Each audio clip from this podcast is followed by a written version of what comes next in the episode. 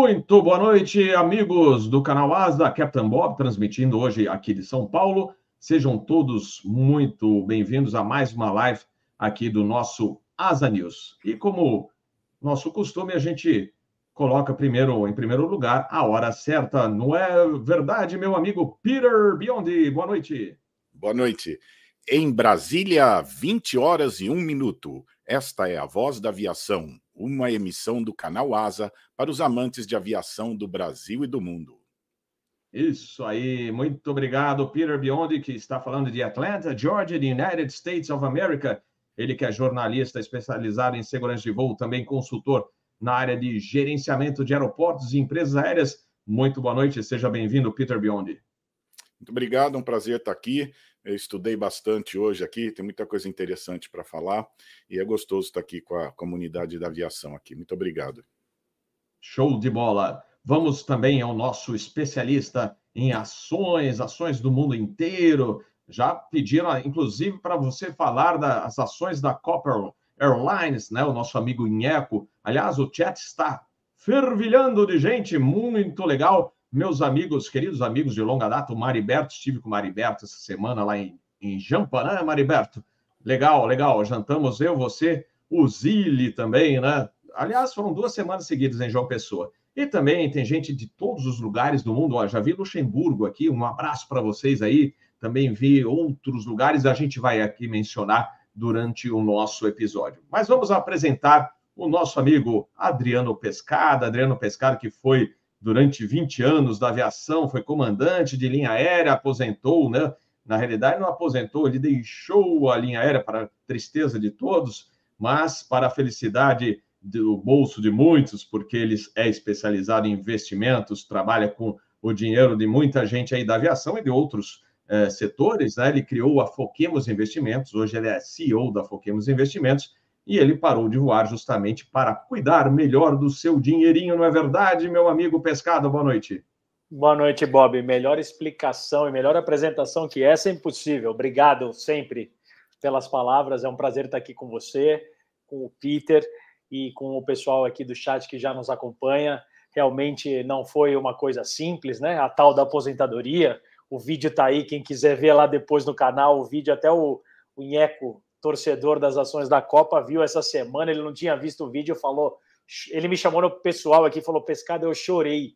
Eu falei, imagina eu o que eu chorei de fazer o voo de despedida, né? Então não é nada fácil, é alguma coisa que até ele estava falando que está se preparando aí psicologicamente. Ah, é, é na verdade. Carreira, na carreira uhum. do aviador é difícil, né? A gente pensar que um dia você vai parar com isso, parar de voar. Mas a gente tem bastante notícia, tem bastante zumbido, né? Bastante ruído com relação ao que está acontecendo com a Gol. A gente está aqui para trazer informações, não especulações, né? Fazer trazer informações mesmo do que está acontecendo, quais são os documentos já publicados para informar a galera, principalmente a galera que trabalha, né? A, a trabalha na Gol. É, eu acredito que tem coisa bacana para comentar. Aí, ó o Pamplonão aí. Saudações, Pamplona, boa noite. que bonito ele está, hein? Só, Elegante. É Não, olha só. Ele é instrutor, simulador do ATR, e olha só o sofrimento dele. Coitado, ele está em Guarulhos, embarcando para ficar 15 dias em Miami ministrando o curso do, do ATR no simulador. Boa é noite. Viracopos. Viracopos. Ah, é Viracopos? Ah, é Viracopos. Então, mas, de qualquer maneira, é, é uma tristeza, né? Ter que fazer esse serviço tão, tão difícil. Né? Não é verdade, Pamplona? Boa noite, seja bem-vindo a mais um Asa News. Eu acho que ele travou. Ih, travou. É, é, isso a depender da internet de um aeroporto. Mas, é, se Deus quiser, ele vai conseguir conectar melhor. Se não der do Wi-Fi do aeroporto, ele vai conectar via 4G ou 5G, mas daqui a pouco ele estará conosco. Não é, Pamplona? Só um instantinho. Vamos lá. Daqui a pouco ele está de volta. Pescada. Bom, eu sei que está todo mundo aqui aguardando o nosso é, bate-papo sobre a Gol Linhas Aéreas. Né? É, a gente já vinha preocupado com a situação financeira e a semana passada realmente é, se concretizou a, a, aquela, aquele, aquela projeção do que a gente já estava esperando do Chapter 11, né? que ela recorreu ao processo do Chapter 11 lá nos Estados Unidos, em Nova York, que é um processo de recuperação judicial, que é, é uma ferramenta que várias companhias aéreas já usaram, a própria Latam usou, e usou muito bem. Aliás, antes de passar o pescado, eu gostaria de ressaltar que não é um processo simples. Né? Ah, vou recorrer ao Chapter 11, pegar mais um empréstimo, como aconteceu agora, né, que está garantido, né, o, no, no, são 950 milhões de dólares, aí depois eu ajeito a casa. Não é tão fácil assim, o próprio Pescada pode explicar para vocês, né? E existem uma, uma série de exigências de trabalhos é, junto a, aos credores, é, não é fácil. Né? A gente sabe que a Latam passou por isso recentemente, foi um processo longo, né? e, aliás, a Latam fez um, né, passou por, por esse processo de maneira magnífica, né? porque é, ela saiu do processo ela estava em terceiro lugar no mercado nacional e agora está em primeiro. E muito mais forte do que ela, ela entrou no Chapter 11. Né? Então, mas uma das coisas que é importante salientar, não basta você simplesmente, ah, vamos é, ajustar contas aqui e ali. Você precisa, na realidade, nos tempos atuais, você precisa, precisa se reinventar. Não é tão fácil assim, porque é, existem diversos processos que a, a, a companhia aérea precisa mudar muita coisa para poder atingir aqueles objetivos e conseguir realmente seguir em frente e sair mais forte, como foi o caso da Latam ou da American Airlines uns anos atrás, né? Mas, o, o como eu falei, o trabalho será árduo, né? Muita coisa para fazer, muito trabalho a ser feito na, na parte tanto né, junto aos credores como internamente, né? E eu digo, digo mais, a Latam teve uma certa vantagem também na época, porque estava no meio da pandemia e os voos estavam parados, né? E, e o que, que sobrou? Carga. E a Latam né, sempre teve os wide bodies, né? né? Então a, ela conseguiu usar os wide bodies, né? O 777, o 67 para transportar carga. E isso deu um gás maravilhoso para a companhia, né?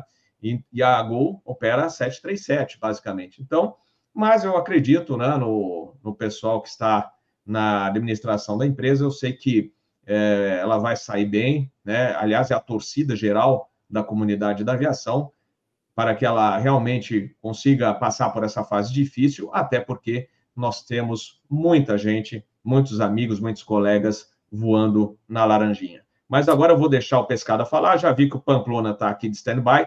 Assim que o Pescada terminar a apresentação dele, a gente também chama o Pamplona de volta. Vamos lá, pescado e o Have Control. Maravilha. Então, a gente acompanhando esse processo é, bem de perto, né? Porque ele, ele dá uma chacoalhada aqui. Nós temos poucas empresas no Brasil e quando acontece uma coisa dessa, todo mundo se assusta. É, não é um processo que nem você bem falou, Bob, não é um processo simples que ah, vai ali, resolve ali, volta e está tudo bem. Não é. Por quê? Porque a empresa aérea, e a gente comentou isso em alguns lugares, em alguns grupos, né? A empresa aérea ela tem um business que ela precisa de dinheiro, né? O avião custa caro. Se o avião custasse mais barato, é, talvez as, as, empresas aéreas conseguissem prosperar mais, né? O, o, custo do combustível também é um custo bastante alto, e aí tem impostos, um monte de coisa, e falta dinheiro para pagar a dívida. E, é, e é engraçado, é, engraçado, assim, trágico, porque a Gol, a gente comentou aqui quando eles fizeram o, o, a demonstração do balanço né, do terceiro trimestre, que foi o último divulgado, que a Gol, por incrível que pareça, está passando por uma, uma situação positiva. Né? Ela ficou dando é, um prejuízo operacional depois da pandemia seguidamente, e agora 2023 foi um ano em que ela reverteu isso. Então, a gente tem os números da Gol são números positivos. Ela está na maior receita que ela já teve na história, ela tem margem operacional positiva. Está andando, está dando certo. Só que é, a parte da dívida come a empresa muito pesadamente. E aí é, as taxas de juros muito altas, e isso vira uma bola de neve a ponto de não ter dinheiro no caixa para pagar tudo isso. Então o, o processo se iniciou.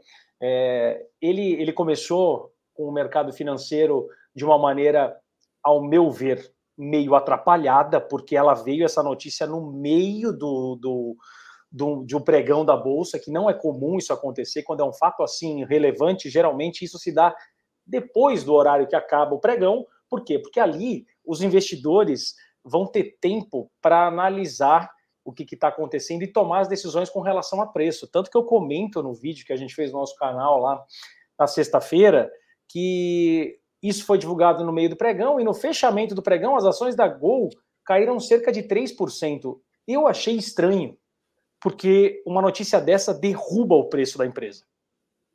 E aí foi o que aconteceu, infelizmente, segunda e hoje. Então, a gente teve, deixa eu pegar aqui os números mais próximos, pô, segunda-feira as ações da Gol caíram 33%, num dia só.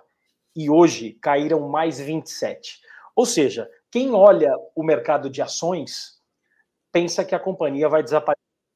E não é isso que acontece. E, esse movimento de mercado, ele é o um movimento de desespero do investidor, né? Que é aquele cara que quer sair a qualquer preço e não olha. Né? Muitos tomam uma decisão agora de falar: não, não, agora a coisa vai.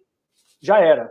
Né? E, e o que aconteceu? A gente tem exemplos aqui, eu trouxe números quando aconteceu com a Latam, Antes, com a Gol, com a Gol na crise da Dilma, aquele final do governo Dilma do impeachment, a ação da Gol veio de 15 reais para 1,13. R$ real e 13 centavos. Você vê aí, é uma queda de 90%. E o que aconteceu? O que aconteceu que depois trocou o governo e era o mercado inteiro caindo, só que as ações das aéreas caíram demais, esses 90%, e depois as ações se recuperaram e subiram. E não é porque a ação chegou a um real que a empresa faliu. Não tem uma correlação de uma coisa não tem a ver com a outra.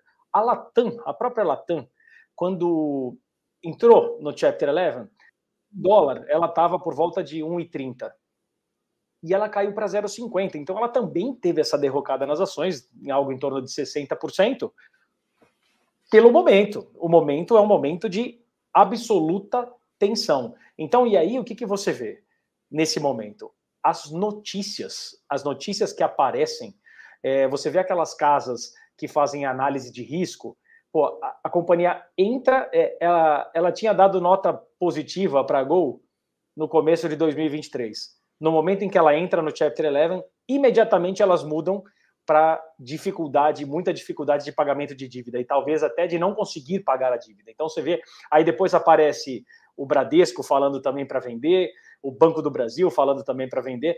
E aí, depois que está no Chapter 11, aí é fácil dar, dar, esse, dar esse palpite. Então, é, todas as notícias com relação a isso da parte de ações são negativas. Por incrível que pareça, aparecem pessoas, e apareceram pessoas aqui para mim, perguntando se não era uma oportunidade de comprar as ações da Google. Né? Então, é, quando é o cliente nosso aqui, não precisa se preocupar porque quem toma a decisão por ele sou eu. Então é mais fácil.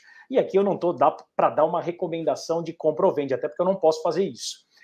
Mas é o seguinte: quando a empresa passa por isso, as ações têm oscilações terríveis. Então, um, um investidor, o cara, a, a, pessoa que me perguntou, me perguntou na sexta-feira se não era uma boa entrar nas ações da Gol. Se ele tivesse feito isso na sexta-feira, hoje o dinheiro dele é 50% do que ele colocou. Então, assim, é um baita risco uma notícia que foi divulgada e que é uma notícia real do índice do índice Bovespa, a Gol fazia parte do índice das empresas que compõem o índice Bovespa. Conforme aconteceu isso agora do Chapter 11, as ações começaram a cair, eles decidiram tirar a Gol do índice.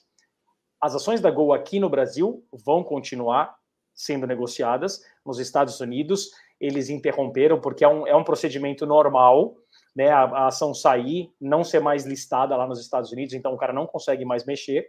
Mas aqui no Brasil, elas continuam sendo negociadas, só que elas não vão fazer parte mais do índice Bovespa. Puta pescada, isso é importante. Na verdade, o investidor estrangeiro, quando ele compra Brasil, muitas vezes ele compra o índice.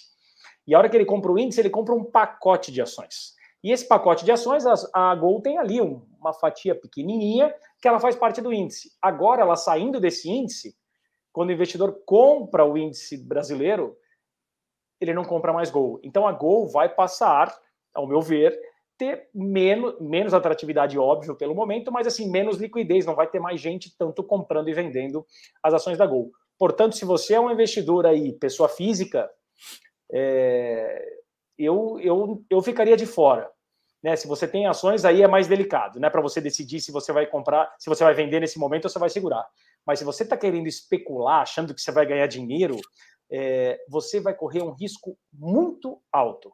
Eu não olharia para uma ação como essa para você pegar o seu dinheirinho agora e investir achando que é uma oportunidade. Isso não tem nada a ver com o que a gente vai falar agora do que está acontecendo no Chapter 11. Para vocês terem uma ideia, desde que, ela, que a Go entrou no Chapter 11, já foram publicados, eu deixei no, no site, uh, no, no, no, vídeo nosso, os links para as pessoas que quiserem acompanhar mais de perto esse processo do Chapter 11. É, num dos sites ali mostra todos os documentos que estão sendo colocados já que tem a ver com o processo. Hoje, 30 de janeiro, já tem 78 documentos. Então, assim, muita coisa está acontecendo. A coisa principal e positiva com relação àqueles 950 milhões, o que, que são esses 950 milhões que estão aparecendo logo no começo agora do Chapter 11? É o controlador ali dizendo, olha, a gente vai ter que pegar dinheiro né, no mercado para melhorar a saúde financeira da Gol, mas nós estamos dando o pontapé inicial. Porque agora o que, que é difícil?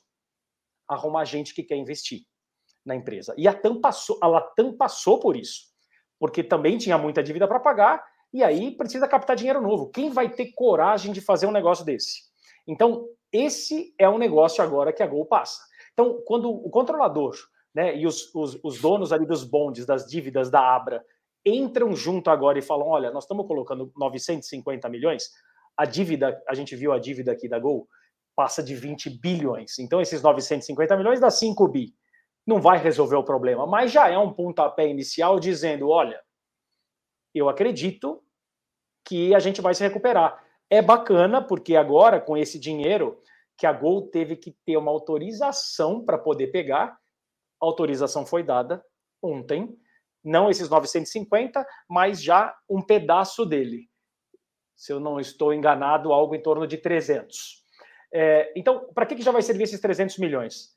Para continuar o operacional. Então, a operação da Gol, com relação a voos, a funcionários, tripulantes, salário, não vai mudar nada. Esse dinheiro é o suficiente para a companhia continuar voando, porque, principalmente, como eu falei agora no começo da fala, é, você tem a Gol gerando caixa. A Gol está gerando caixa com o que ela vende de voo e o que ela voa e o que ela paga para voar.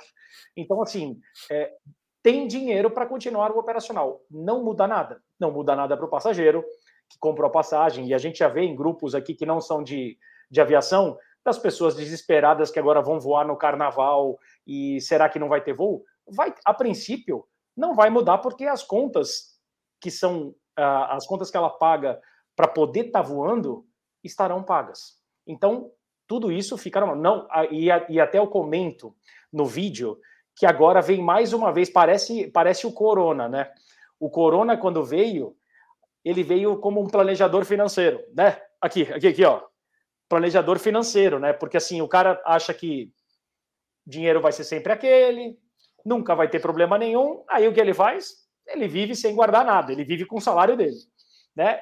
Não poupa nada.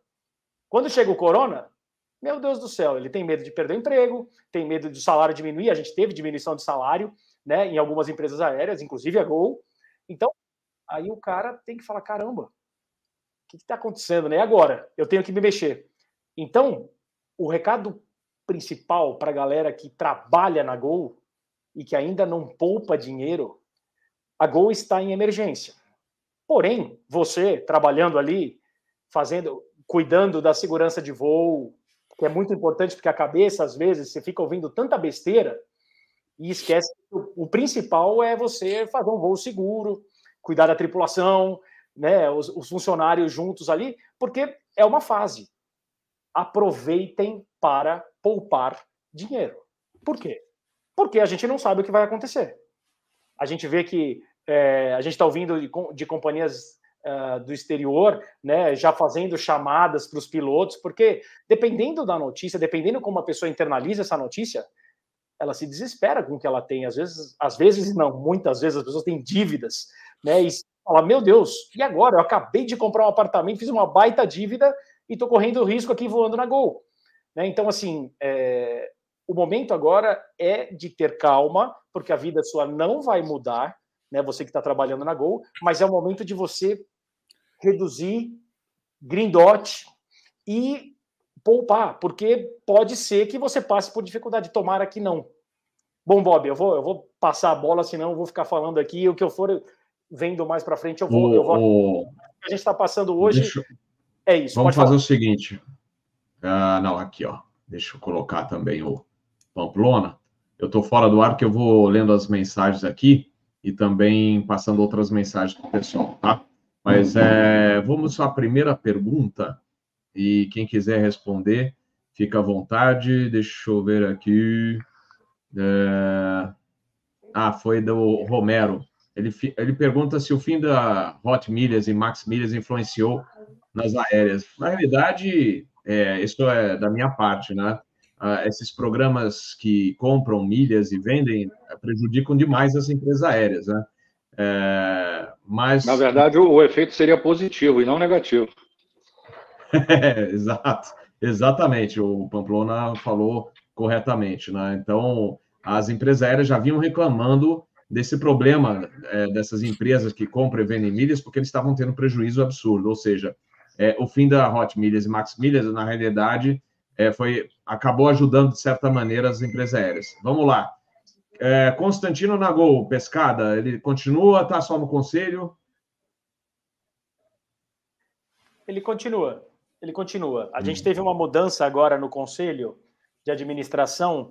Uh, entraram dois novos conselheiros, que são conselheiros já próprios para fazer parte de um comitê que vai cuidar dessa parte do Chapter 11.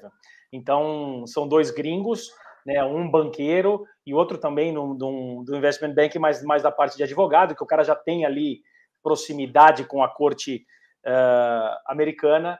Então, assim, mas, mas eles continuam. A princípio, ainda não houve movimentação é, acionária de mudar isso, mas o que, o que, que acontece quando, quando as companhias passam pelo Chapter 11, que não expliquei? Vai entrar dinheiro agora na companhia. E quem é acionista pensa o seguinte: olha, se eu não colocar mais dinheiro, eu tinha 10% da, da Gol. Se eu não colocar mais dinheiro depois que passar pela reestruturação financeira, esse cara passa a ter metade, ou menos do que isso ainda. Né? É o que a gente chama no, no mercado financeiro de diluição. Ele vai ser diluído, ele vai. O, o percentual dele diminui muito. Então, para ele continuar tendo X% que ele tem hoje, ele tem que cacifar, colocar dinheiro. Por enquanto, a família está ali. Na minha modesta opinião, eles vão diminuir muito o percentual deles agora, passando pelo Chapter 11.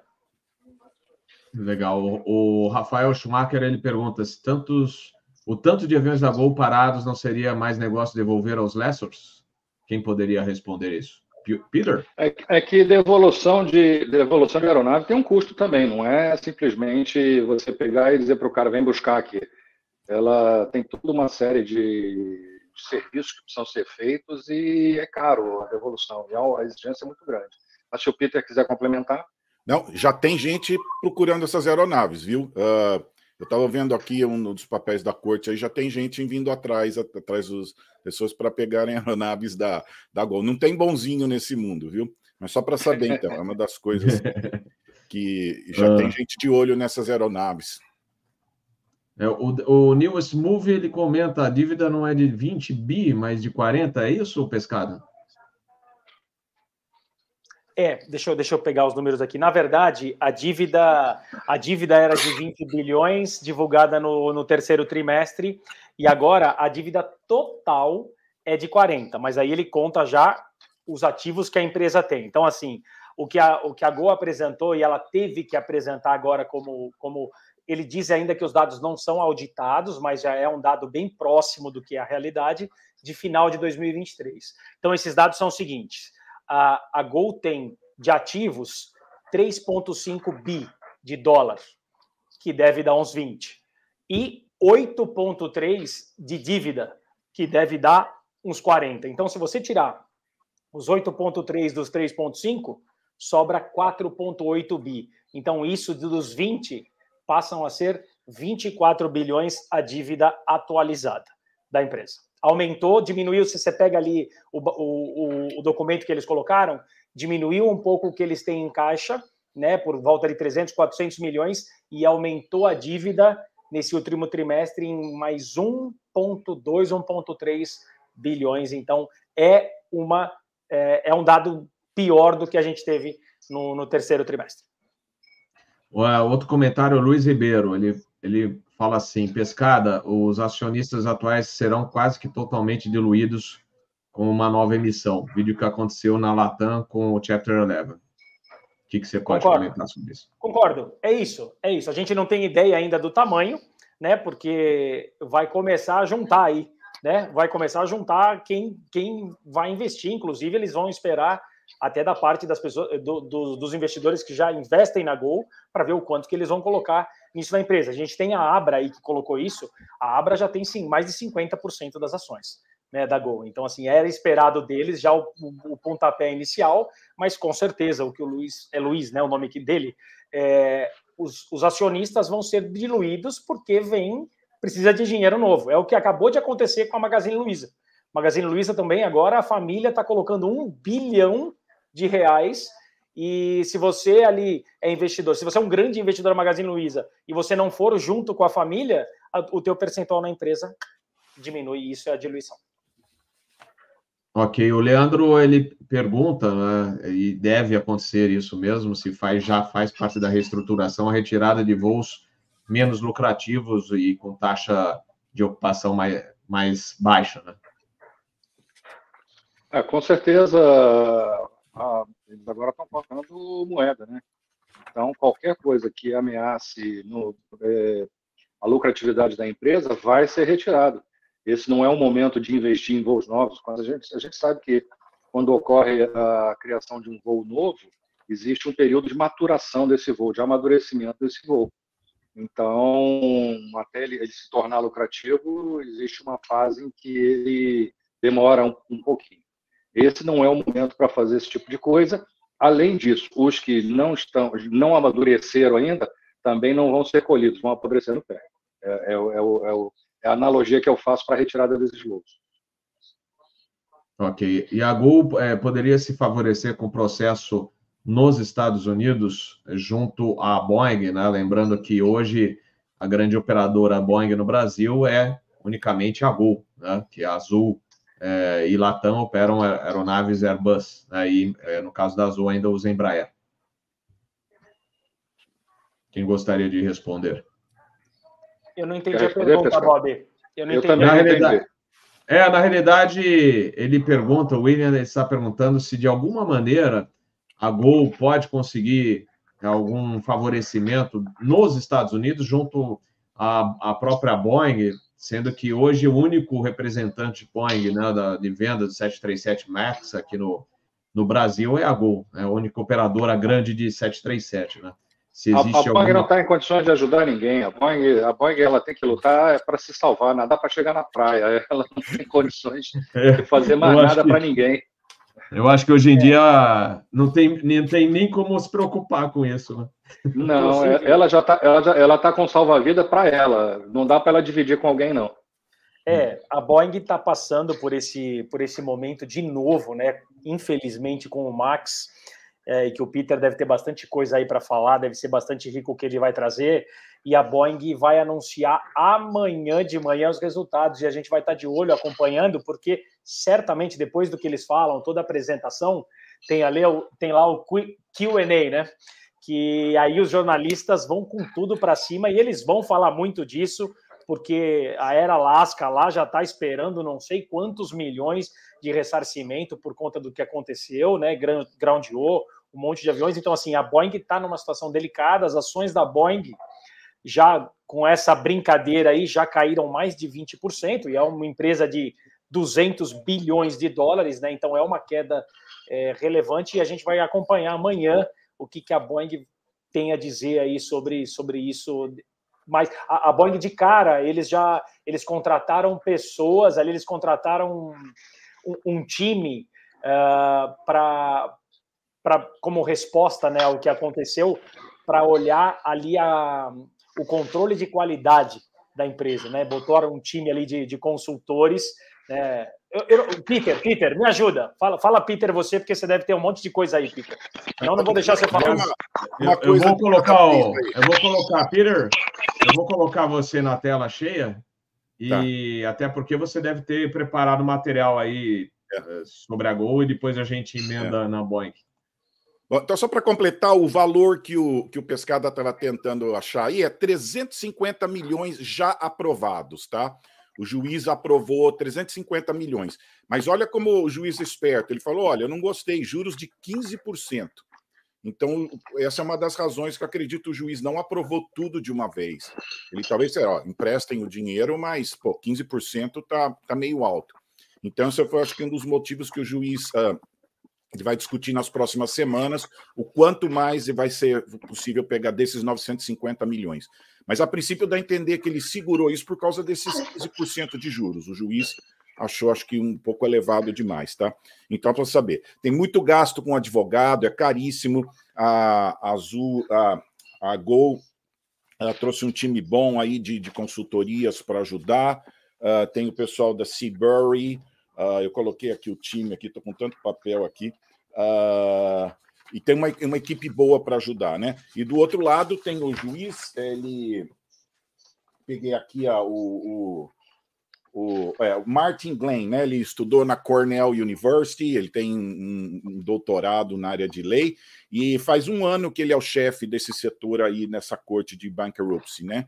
Ele começou em 31 de janeiro de 2022. Só para você ter uma ideia, tem 90 dessas cortes federais nos Estados Unidos só que lidam com isso. Pessoal muito inteligente, eles vão fazer uma investigação em tudo, na administração, se houve falha, um sistema muito muito eficiente, né? Então, esse, quando você vê essas coisas assim, as empresas, tudo, pode ser o juiz vai conversar com os advogados de cada empresa, com o interesse de cada um, e ele praticamente é aquela pessoa que vai tentar trazer um balanço uh, para ajudar, né? Ele está lá para ajudar, o juiz não está lá para condenar, mas ele está lá para trazer um consenso entre as pessoas, né?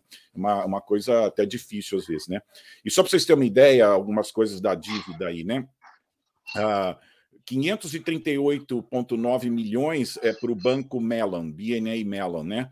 A aeronáutica no Brasil, a 222 milhões de dólares. A Vibra, que era antiga BR distribuidora, devendo 91 milhões. Para a Boeing, está devendo 15 milhões de dólares. Para Infraero, 15 milhões. CFM, 13 milhões. O aeroporto de Floripa aqui está marcado 12 milhões, mas uh, alguém já falou que não é tanto assim, tá? Ministério da Fazenda, uh, Saber, está devendo para o Saber, que uh, faz controle de reserva, Almap, BBDO. Então está devendo para muita gente. Então é, é, vai ser uma coisa um pouco complexa para. Porque muitas dessas coisas tem que criar consenso, né? Essas pessoas para quem a empresa está devendo tem que ter um consenso. Isso é uma coisa que atrasou um pouco o processo da Latam. Criar consenso entre as pessoas. Pessoal, aviação é, é sobre pessoas. Lidar com pessoas é uma coisa difícil, tá? Então tem muitos interesses, então esse processo todo, a grande dificuldade é, é, trazer consenso entre as pessoas, né? E eu fiz também aqui rapidinho, aqui, só para vocês terem uma ideia, os processos que já teve de companhia aéreas e o tempo que levou, tá? O da Continental levou dois anos e oito meses para resolver. E o US Air foi um dos menores, levou oito meses. United é um dos maiores, levou três anos e dois meses para resolver. A Air Canada levou um ano e cinco meses a Bianca, um ano e oito meses, depois entrou de novo, um ano e sete meses. A Delta levou um ano e cinco meses, a American levou dois anos e um mês, e a Latam, dois anos e sete meses para resolver. A SAS está com processo no momento, já faz um ano e meio, eles esperam uh, resolver nos, nos, próximos meses. Então, vamos supor que deve chegar aí, talvez, a, a dois anos aí. Então, só para ter uma ideia uh, como tem sido esse processo aí uh, para resolver.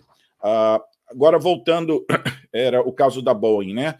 E aqui está um, tá um ataque muito grande das, das, é, das companhias que fazem leasing contra a Boeing. Né? Eles falam assim que as fabricantes de avião prometeram muito e estão entregando pouco, né? Então, está um certo consenso uh, que vai levar um tempo para normalizar esse, esse, problema de entrega de aeronaves. E aí que tá, traz o problema da Gol, porque está faltando aeronave no mercado.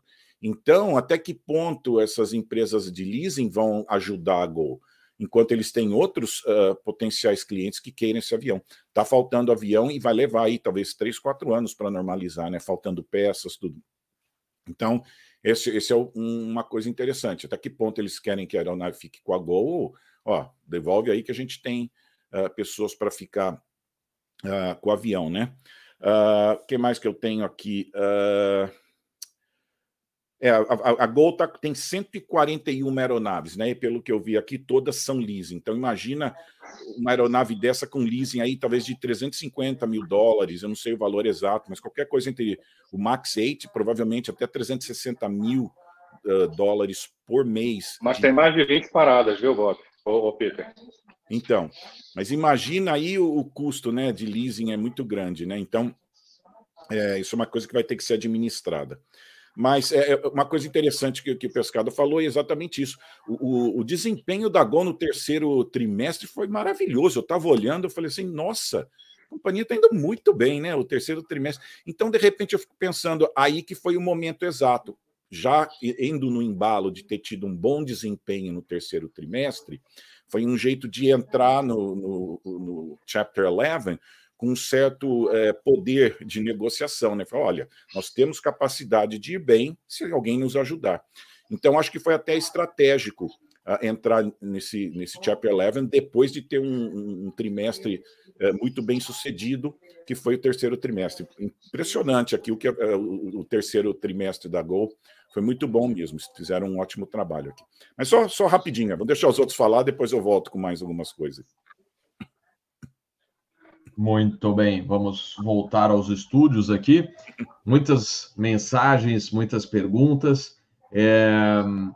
Você falou. Ah, bom, tem vários assuntos que, na realidade, estão ligados a é, toda essa situação da Gol e das empresas aéreas, né, do, do passado, né, que a gente lembra de época da pandemia até aqui. Alguém perguntou o prazo para sair do Chapter 11. Não tem. Né? É, depende do, de todo o trabalho que for feito. E eu, acho que foi o Luiz que comentou, e é, é uma verdade, né? É, e eu comentei isso no início do episódio, que depende de como será o trabalho interno da empresa. Né? Se não fizer o trabalho, é como eu falo, o dever de casa. Tem que fazer bem o dever de casa, porque se não é, fizer, a, a, a, situação pode piorar. É, alguém perguntou também, ah, corre o risco de falência? É chato falar isso, mas é, a gente espera que não. Né? A gente, eu acho que é, é, você entrar no Chapter 11, e hoje, como a gente comentou, muitas empresas já é, entraram, a própria Latam entrou e saiu muito bem, depende, eu acho que depende mais da empresa realmente trabalhar bem. Mas, Pamplona, você ia comentar?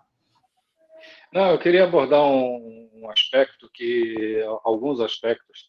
É, primeiro, eu queria posicionar o pessoal que a aviação é um mercado extremamente sensível, como o Pescada colocou aí. É, em geral, quando ocorrem as crises, primeiro eu queria pedir desculpa pela luz aqui, eu estou aqui num cantinho da, da sala VIP aqui, onde está um pouquinho mais de silêncio onde eu consigo, que as pessoas estão batendo papo ali no canto, então eu me escondi aqui num cantinho, então a luz não é muito boa aqui, tá? Estou meio na penumbra aqui, tá? então, e, mas dizer que é um mercado extremamente sensível. E, em geral, ela é a primeira uh, setor a entrar, a sentir o baque das crises, e é o último a se recuperar. É, nesse, nesse, nesse ambiente da pandemia, foi uma, até uma, uma, uma, exceção, porque a aviação foi dos primeiros a se recuperar e saiu muito bem. É, todas as companhias saíram muito bem. É, saíram muito rápido, o que eu queria dizer é, algumas mais do que outras, mas no geral foi muito rápida a recuperação, a retomada do número de voos. É, alguns setores ainda estão ainda estão por aí meio pendurados, já estão todos eles já estão a pleno movimento, mas sofreram um pouco mais.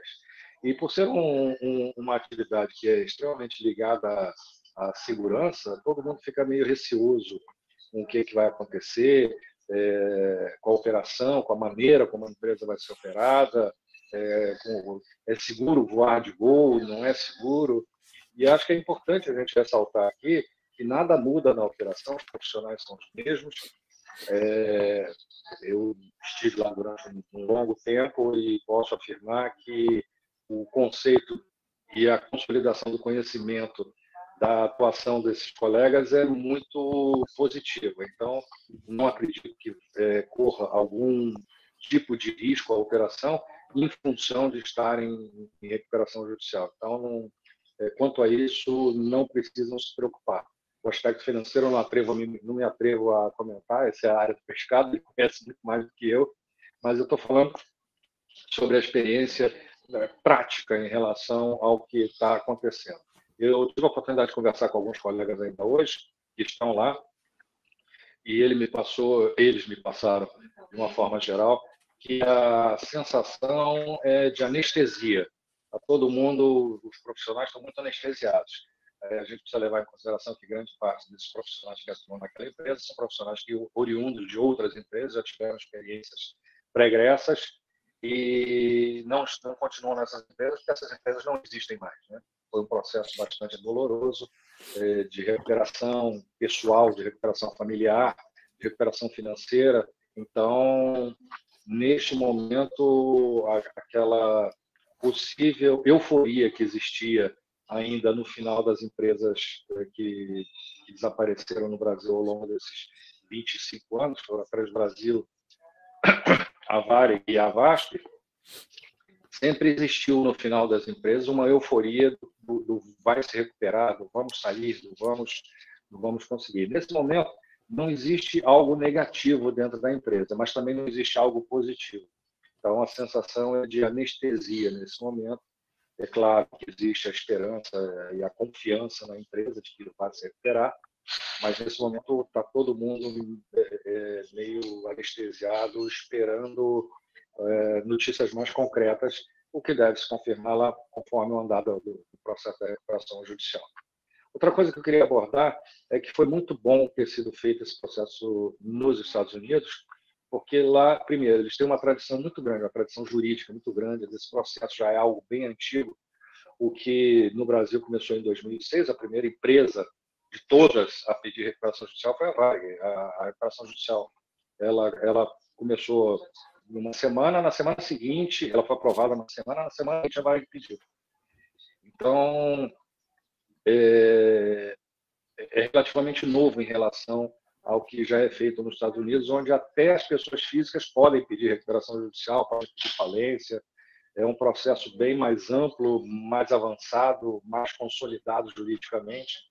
Então, e muito mais sério. Olha, o Pamplona, acho que tá voltou. Vamos ver se ele volta. Voltei, voltei, voltei, voltei. Estou aqui. Volta. Isso aí. Então, a gente, sabe que, infelizmente, no Brasil existe uma insegurança jurídica muito grande e, em função de novas interpretações, em função de reinterpretações de algumas coisas e isso, com certeza, é, agrava a situação de uma empresa que esteja em recuperação judicial. Ela sendo feita nos Estados Unidos, é, propõe uma, uma seriedade muito maior, ela traz uma, uma, seriedade muito maior do que se fosse feita aqui no, no, no nosso país. Né? Então, o fato de ter sido lá, eu acho que já demonstra um interesse bastante grande dos gestores de querer fazer com que dê certo. E é como o Pescada falou, ela vai ter que fazer o dever de casa. Várias empresas aí que o Peter citou, uma quantidade enorme, saíram bem e continuam voando, estão aí, fizeram sucesso. Foi uma doença que elas enfrentaram ali, um, um problema contemporâneo, mas saíram bem e, e se recuperaram e continuam voando. Então, a nossa expectativa, a expectativa do mercado, seria muito ruim para o mercado todo haver um duopólio, voltarmos a um duopólio de, eh, no, no, setor aéreo. Né? Então, se um, um pequeno oligopólio com três empresas já é algo que não era esperado no mercado brasileiro, a gente deveria hoje, pela nossa, pelo nosso tamanho populacional, pelo nosso tamanho geográfico, ter no mínimo cinco empresas aí dividindo esse mercado. E nós temos um, um pequeno oligopólio de, de três empresas, o que é muito pouco é, para o nosso tamanho. Mas, se está ruim sendo um pequeno oligopólio, você imagina se, se transformar num duopólio. Né? Não vai é. ser bom nem para os clientes, nem para os passageiros, nem é, para quem atende as empresas aéreas e muito menos para quem trabalha no setor. É, o Pamplona, vou até aproveitar o seu gancho, que o Felipe, inclusive, ele já mandou, o Felipe Spotter, lá de Porto Alegre, um abraço para ele, mandou um cafezinho para o Capitão Bob, obrigado. Ele comentou hoje num dos grupos de aviação do WhatsApp, ele falou assim, poxa, é são poucas empresas, né? É complicado, né? O Brasil ter poucas empresas. E aí a gente, é fácil explicação. Custo Brasil, é, insegurança jurídica, judicialização, que isso aí traz um Falta prejuízo enorme falta de infraestrutura, ah, você paga a passagem aérea real, real. E, e, paga tudo em dólar, né? Peça, tudo que vem, é tudo do exterior, né? Então, é, é tudo em dólar. Então, é, é muito complicado, muito complicado você ter uma empresa aérea aqui no Brasil não é fácil, não é fácil não. Um, um parafuso e... de caminhão custa 5 centavos de dólar, se for para um avião custa 50 dólares. É. Então... É, é bem isso. É, é, as peças são muito caras e, como você falou, acho que foi o pescado da infraestrutura, né? É, também complica porque, por exemplo, é, hoje você tem em Guarulhos, né, no, na terminal São Paulo, um gargalo, né, falta de pistas, etc.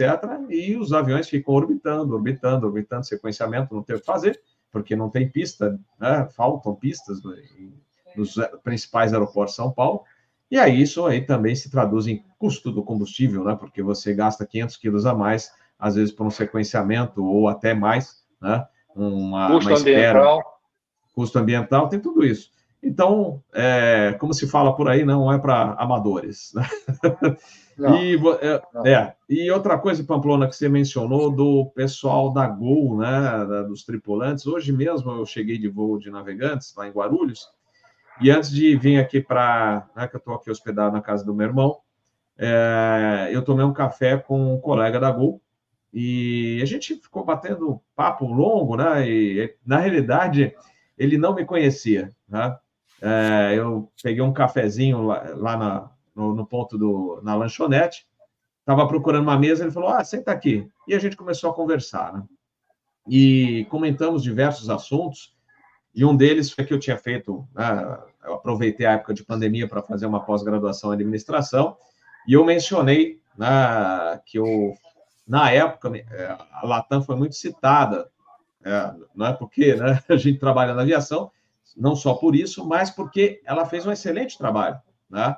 Ah, na parte do Chapter 11, na parte administrativa, ela se é, remodelou, né? ela, se, ela renovou um monte de coisas, criou, né? ela se recriou e hoje é uma ultra Latam, né? como eu mencionei no início do, do episódio. Eu passei tudo isso para ele é, e ele perguntou assim: Nossa, você, é assim, você né, tendo essa noção, um pouco de noção administrativa, você né, acompanhando de perto todo o processo. Você acha que a Gol, como é que. Porque eles estão assim, né? Estão, apreensivos. Né? O comandante, esse comandante falou: Eu estou querendo saber, né? que, que será agora, né? E aí eu falei assim, é, é o que a gente já comentou nesse episódio mesmo diversas vezes. Tem que fazer bem a lição de casa. Não basta você ir lá pegar mais um financiamento, é, rolar a dívida, rolar e não fazer. Tem que e, e não adianta querer enganar o juiz americano, porque o cara é muito é. experiente, eles têm muita experiência, eles trocam informações entre eles. E, e é, essa instituição a, a recuperação judicial nos Estados Unidos é algo muito consolidado, é algo muito é, já preparado, ele já tem todos os mecanismos de quem quer fazer uma recuperação séria, quem quer fazer só algo né, para enganar, para se dar bem, tentar. Então, se fosse para fazer, se a intenção fosse não fazer o dever de casa, essa recuperação não teria sido feita lá nos Estados Unidos, ela teria sido feita aqui onde a gente sabe que algumas facilidades eh, são mais é, fáceis de se conseguir. Então, né? então, a gente acredita que o fato de ter sido feito lá nos Estados Unidos já significa uma seriedade dos gestores bastante grande. Eu acho isso muito importante destacar esse ponto. É, é isso aí. Esse... Ah. Oi, fala, Não, olhando aqui os formulários que ele tem que entregar. Tem um aqui, o B101 um dos formulários tem que ter todos os bens e dívidas da empresa, ganhos e gastos da empresa, todos os contratos, contratos de leasing, situação financeira. Pessoal, eles examinam aí detalhes que você nem imagina. A corte. Não, o escrutínio, o escrutínio é minuciosíssimo. Isso, é minuciosíssimo, exatamente. Formulário B101 é. que eles têm que preencher. É, é, é diferente daqui que assim, ah, converse com ele, vê se ele libera isso aí para gente. E, e, só mais um detalhe desse comandante que estava conversando comigo, ele era ex-vaspiano, né? veio da VASP. Eu passei pela VASP e, olha, gente, é, como o Pamplona falou, é, nível de segurança não se altera, né? Porque, é, antes de mais nada, é o, piloto é um profissional, né? E eles, ela, uma das é, grandes metas de um piloto de linha aérea, qualquer piloto, é zelar pela segurança de voo, né? afinal de contas, também ele está a bordo, né? Mas é um piloto de linha aérea, ele assim, ele faz o melhor sempre, né? Para o bem-estar dos seus passageiros e também é, zelando, antes de mais nada, pela segurança de voo. Então, isso a gente passou na VASP, eu fiquei até o final, em janeiro de 2005, mas a gente passou por situações, vou só lembrar uma delas, a gente voando de Pampulha para Congonhas, era um 737-300, e o Centro Brasília entrou em contato com o nosso voo, já estava em contato, e falou assim: Olha, VASP, é, a sua empresa pediu para vocês chamarem na frequência do despacho. A gente achou muito estranho isso. Isso não acontece. Não acontece, né? E aí a gente entrou em contato com o despacho lá de Congonhas e eles falaram assim: olha, o pessoal está aqui para arrestar o avião. Vão, vão apreender o avião. Então, dê uma desculpa para os seus passageiros e pousem em Guarulhos, senão vão arrestar o nosso avião. Então, a gente passou por isso. E uma outra vez, por exemplo, pousando em Maceió, veio o gerente da base e falou: Olha, não tem dinheiro para pagar o combustível. Estou aguardando o contato lá da, de São Paulo para ver se eu posso pegar o dinheiro da loja para pagar o combustível, senão o voo vai ter que parar aqui. Detalhe: o voo estava lotado. Então, no final das contas, é aquela cena, né? Contando dinheiro embaixo da asa, pagando a prestadora né, de serviço de, de, abastecimento e a gente conseguiu chegar em São Paulo. Então, não é uma situação fácil. A, a mais recente aí que a gente viu, a Avianca, né, a Avianca Brasil, infelizmente ela a Ita, foi a última. Ah, também, pois é. Então, ah, a Ita, é verdade. Uh, aliás, a Ita a gente tem até um assunto para comentar hoje no episódio de hoje, né? Então, mas é, mas a Ita também eu vi é, os, os tripulantes com uma. Quando a gente sabia que a empresa não ia mais para frente, eles mudaram muito de fisionomia. A gente costumava cruzar com os colegas é, no saguão do aeroporto de Guarulhos. É, no início da empresa era uma coisa, no final a gente já se preocupou, fala assim, meu Deus, não vai muito para frente porque estava estampado na cara dos tripulantes da, da ITA que ela não ia muito mais para frente. Se você me permite, Bob, fazer uma, uma, fazer só um retrospecto com relação à segurança, você pode ver que é, a Transbrasil parou, né, faliu, é, até o final ela voou com segurança. A VASP faliu, até o final ela voou com segurança. A Varig faliu, ela até o voou com segurança. A Avianca, a ITA, nenhuma delas teve nenhum incidente que fosse relacionado à falta de segurança ou a tripulação operando de uma forma insegura ou alguma coisa desse tipo. Porque toda vez que, eventualmente, a empresa quis ultrapassar esse limite, ela foi barrada pelos seus tripulantes, que são extremamente profissionais, capazes e, e cônscios daquilo que eles fazem. Então, em nenhum momento aconteceu, em cinco empresas que a gente citou que foram à falência, nenhuma delas teve nenhum tipo de incidente que fosse decorrente dessa, dessa situação e que gerasse alguma consequência. Então, eu acho que, quanto a isso, as pessoas podem ficar conscientes de que voar na Gol continua sendo seguro, voar no Brasil continua sendo seguro se for numa linha aérea. É isso aí. E, e um dos outros assuntos, ainda emendando com, com a situação da Gol, surgiu né, nessa semana ou semana passada a notícia que o governo federal estaria estudando um socorro para as aéreas, discutindo um fundo para garantir crédito, é, linha de financiamento BNDES. É, vale lembrar que no governo anterior é, existiu esse estudo, mas as empresas já não, não estavam muito felizes, porque se houvesse, um, houvesse aquele empréstimo para salvar as linhas aéreas, os juros depois seriam absurdamente altos, né? Então a dívida ia ser complicada de, de ser paga, né? Então é um detalhe. Outro detalhe, tem gente, isso é só um, um parênteses, né? Tem gente dentro do próprio governo atual que não está gostando muito né, da, da, da, situação de se ajudar. Até porque, né, no ano passado, 2023, as contas públicas é, fecharam com um rombo de 230,5 bilhões, um B de bola. Né? Então, apenas. apenas, entre aspas. Né? Então, você dá mais esse socorro, só vai aumentando né, esse pequeno essa pequena conta, né? Repetindo, 230. pequeno buraco. É, bi, 230,5 bi, né? É o resultado do ano passado. Então, agora, qual é a preocupação aí? Porque é, a Varig fechou na época é, e ficou sempre aquela. Pô, o governo podia ter ajudado, não ajudou. Então, eu acho que existe essa preocupação agora no governo federal. Pô, e se acontecer alguma coisa e fechar a Gol? Né? Então, acho que, lógico, deve passar essa preocupação entre eles. Estou errado, Pamplona? Não, não, você está certíssimo. Eu só queria responder aqui ao CMDT79.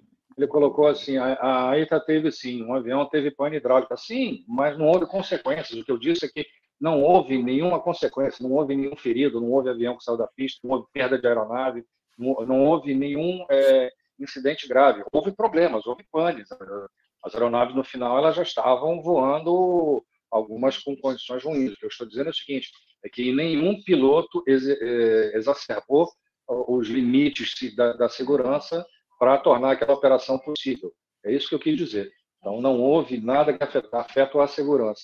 Então, a, a pane hidráulica ocorreu sim, mas ela foi contornada, ela foi sanada, ela foi resolvida como isso deveria pode acontecer, pode acontecer isso aconteceria todo, toda hora em qualquer lugar do mundo, né? É, se fosse uma empresa saudável, se não fosse uma empresa saudável, isso aconteceria do mesmo jeito. Então, é, não, não, é. não, tem, não tem nada que, que, que, diga assim, ah, aquilo aconteceu porque aquela empresa estava assim, enfim, né?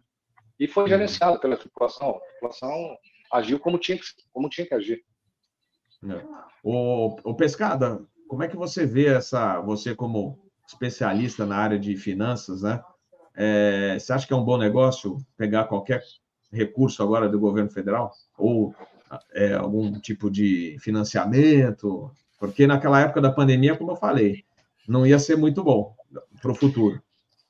Então, Bob, é... dinheiro do governo sempre tem uma taxa de juros mais interessante do que dinheiro de um, de um institucional, né? Para emprestar, o governo sempre vai emprestar com uma taxa barata, mais barata. O que acontece é que o governo nunca emprestou para as aéreas. Então, assim, você vê essa notícia de 6 bilhões, que agora depois passa três dias, agora falaram.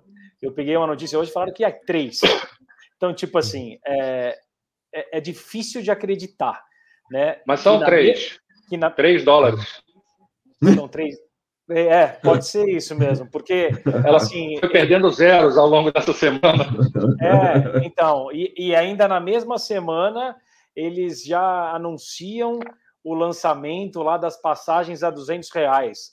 Olha, olha a dificuldade de uma empresa aérea parar Os de problemas pé. acabaram. Né? Tipo, olha a dificuldade da empresa aérea parar de pé. É um contrassenso você falar, pô, agora nós vamos fazer um negócio bacana aqui para ser super inclusivo, para a passagem custar 200, e as empresas não têm. estão atoladas de dívidas, né? Então, assim, é... Pescada, vamos fazer um churrasco bacana, vamos fazer um churrascão, vamos fazer um churrasco aí, pô, te convido para um churrasco bacana.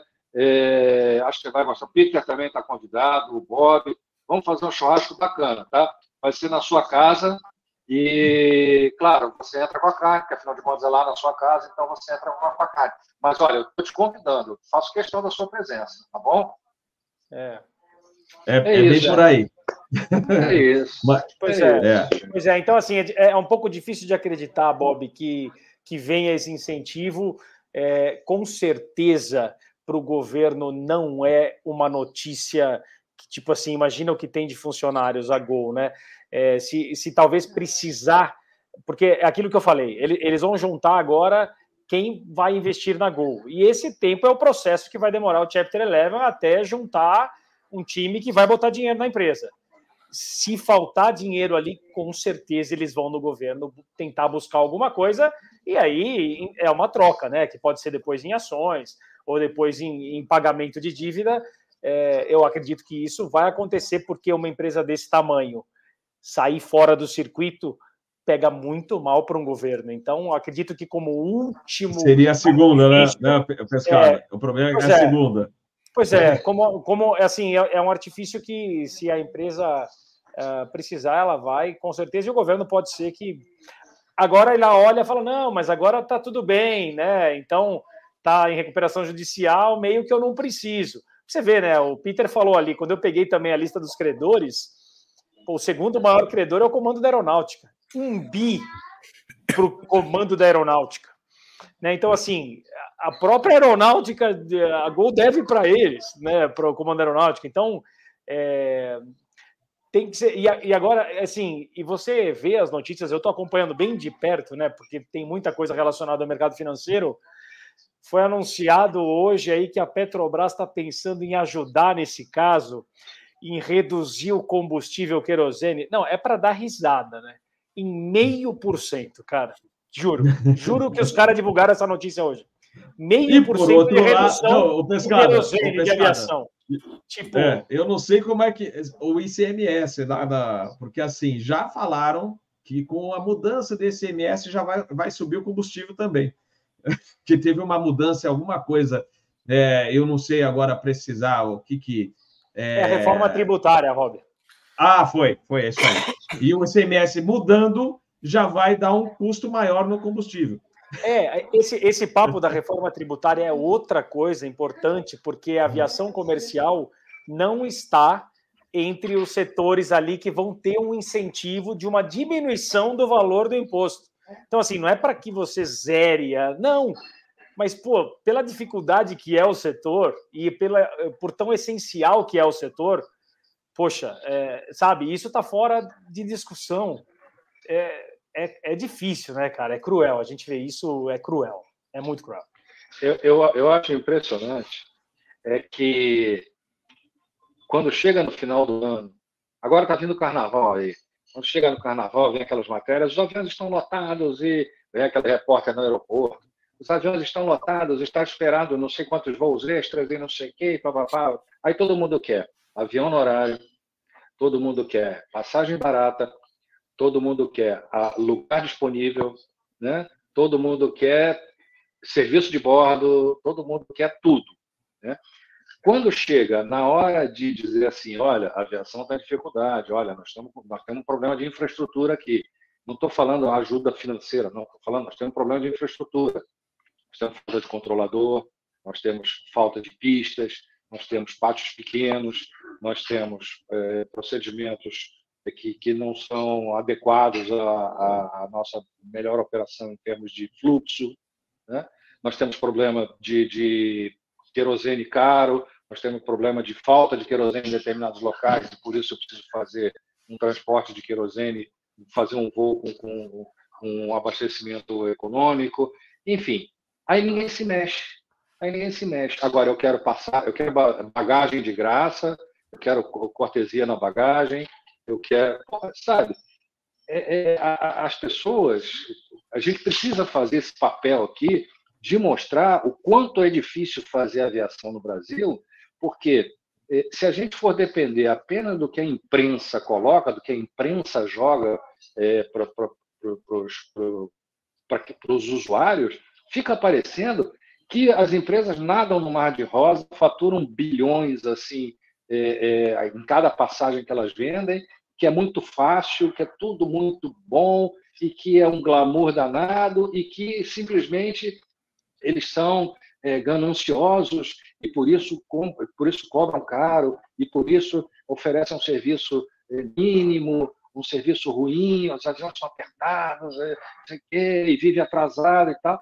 Mas a gente tem a obrigação, a gente que está aqui, eu lá no Twitter, o Pescada no Instagram, o Bob no YouTube e também em outras redes, a gente tem a obrigação de mostrar que é difícil, que é muito complicado. A quantidade de regulações que existem, a, a, as dificuldades de infraestrutura, o que você luta contra é, aqui no Brasil é a gente remar a cachoeira do Niágara rumo acima, cara. A, a, gente está todo dia remando contra a cachoeira do Niágara, bicho, tentando subir de caiaque. É um, é um troço extremamente difícil. Eu, se tivesse dinheiro, se eu fosse um milionário, a última coisa que eu criaria na minha vida é uma empresa aérea. Porque é muito difícil. É, gente que está por dentro aqui, está do outro lado dos bastidores, quando a gente vê as dificuldades que eles enfrentam, é, eu fico indignado. Eu não, não tenho participação, não tenho é, é permissão para falar em nome de nenhuma empresa aérea, mas eu falando como um conhecedor do setor, como alguém que está há 40 anos dentro desse setor. É, é, é, é, extremamente injusto, é uma sacanagem que fazem com as empresas, e quando ocorre um problema de meteorologia, de não sei o quê, a imprensa vem e cai em cima da empresa aérea, daquela que está com os voos atrasados, que está com não sei quem, que quebraram o balcão de não sei quem, e fizeram isso, e agrediram o funcionário, e a empresa não se posicionou e tal. Então é extremamente injusto, extremamente injusto. Eu falei com um colega que mora em, Dallas, vocês conhecem esse colega, não vou citar o nome dele. Falei com ele hoje, ontem, conversamos por mais de uma hora. Ele veio ao Brasil ver o pai dele, que já é idoso, estava voltando para lá. E aí ele chegou em, em, em Miami para fazer conexão para Dallas e estava aquela nevasca desgraçada, horrorosa que teve nos Estados Unidos agora há, uns 10 dias atrás. Então, cancelaram o voo dele, ah, melhor, ele chegou em Houston para ir para Dallas, de Houston para Dallas. Desembarcou em Houston para ir para Dallas. E aí ele mora em, ele tem uma casa em Houston, mas está morando em Dallas por força do trabalho. Desembarcou lá e, e, e disseram para ele assim, seu voo está cancelado. Aí ele falou assim para mim, eu sabia que eu não ia ter direito, mas eu fui lá e perguntei, escuta, é, será que eu tenho direito ao hotel? É, não, não, senhor, é, na sua condição aqui meteorológica, cancelamento por meteorologia, a empresa não se responsabiliza. Pô, se fosse no Brasil, você ia ter que dar transporte. Eu não estou dizendo que seja justo ou injusto. Eu estou dizendo a diferença entre, um, entre a abordagem de uma situação e de outra. Teria que dar transporte para o hotel, teria que dar hotel, teria que dar alimentação, teria que dar comunicação para ele, transporte no dia seguinte. É... Enfim, e se ainda tivesse problema da bagagem, não ter recebido a bagagem, eu teria que dar um, um adicional para ele poder comprar escova de dente, não sei o quê. Blá, blá. Então, é um custo que é repassado para o cliente, não tem como fazer diferente. Então, eu não estou dizendo se lá é melhor ou se lá é pior, ou se aqui é melhor, aqui é mais justo. Eu não estou entrando nesse mérito, eu estou dizendo só que não dá para a gente fazer uma análise da, da, da, situação do setor aéreo brasileiro simplesmente olhando para o próprio umbigo e dizendo assim: ah, eu queria ter mais voo, eu queria ter voo mais barato, eu queria ter voo a toda hora, com um espaço de uma primeira classe, com serviço de restaurante cinco estrelas. Não vou, tem como, a equação não fecha. Estou errado, pescado? Não, não tá. É assim. E aqui, e aqui uh, eu acho que o mundo inteiro tem isso, mas aqui no Brasil a gente tem isso muito forte, né? O Peter pode até falar um pouquinho de lá de como é nos Estados Unidos, que é a cultura contra o empresário, né? Parece que o cara é um bandido, né? Então, é, tipo, o cara tá lá, bota o capital em risco, bota. Eu, eu vejo, eu tô do lado, outro lado do balcão aqui hoje, e a gente vê é, como se comporta o funcionário. É, os de fora. Tipo, parece que o, o, o, empresário, que é o tomador de risco, o empresário toma risco, ele toma risco, né? É. Pessoal, na física, na jurídica, e, e parece que as coisas são contra ele, né? Como se ele fosse um grande vilão da história. É, claro que numa companhia aérea tem muita coisa mais envolvida, mas é, nos Estados Unidos é um pouco menos do que isso, Peter, ou também é assim? Bom, aqui, aqui os Estados Unidos foi construído em fazer um mercado próprio. Então, empresas, essas coisas fazem parte da cultura americana, esse empreendedorismo, né? A cultura americana é de chegar e conquistar, né? Então, é, empresário é, é, bem valorizado aqui, né? Mas eu percebo isso no Brasil. Mas uma coisa que eu queria falar importante, pessoal, uma das coisas dificuldades na vida é resolver os problemas reais. O problema é um, falam de um monte de coisa, mas ninguém toca no problema real. Eu, eu, um amigo meu estava trabalhando numa empresa em consultoria, o problema era o filho do chefe, o filho do dono da empresa. Falavam de todos os problemas, mas ninguém podia tocar no assunto real, que era o filho do, do dono da empresa. Então fica falando de tudo e não resolve nada. Então esse é o problema no Brasil. E eu gosto dessa frase que eu escrevi num artigo querem endireitar a sombra, enquanto o que está torto é a árvore. Então, perde-se muito tempo tentando resolver consequências sem entender as causas. Então, perde-se muito tempo resolvendo. Então, vamos supor, o governo, ah, vamos colocar um aplicativo para você pagar o imposto mais rápido. O problema não é pagar mais rápido, é pagar demais. Ah, não, mas nós vamos te ajudar, você pode pagar em três dias. Não é o problema, ele é muito alto. Então, você entendeu que perde-se muito tempo ajudando coisa que você não precisa de ajuda. Não é essa ajuda que eu quero. E tem uma frase que eu falo assim: quem quer ajudar, pergunta como. Sabe? Você, oh, você quer que. Pergunta para a pessoa, né? Então, esse é o problema. Oferece-se uma ajuda que ninguém pediu. E a que você realmente quer, ninguém, ninguém faz. Entendeu? É. Então, é uma ajuda meio falsa, sabe? Que não, não é ajudar, né? Isso, essa coisa de ajuda do governo, o Pescada tocou no assunto exatamente. Aqui a gente fala, vem com um preço, vem com uma etiquetinha de preço. Nada vem de graça. Ou oh, vou dar um casaco para você. Mas tem uma etiquetinha do preço lá, né? Então, e caro. por trás disso, conquistar as empresas para entrar nesse nesse sistema de passagem barata que não funciona. Ele não se encaixa num sistema de revenue management. Se alguém puder me explicar como uma empresa vai encaixar isso num sistema de revenue management, é um gênio. Me explica, por favor. Se você é, souber eu, eu acho, Peter, não tem jeito de encaixar isso no sistema. Se alguém conseguir é, fazer isso, é um mágico. Alguém entendeu? comentou, viu, Peter? É, eu não sei se será isso mesmo, né? Que essas passagens estariam atreladas também ah, aquela parcelinha né, de, de passagens que você vende no avião, ah, como se aumenta por aí, 90 reais. Ah, hoje ponte aérea, a ida, um trecho, 90 reais.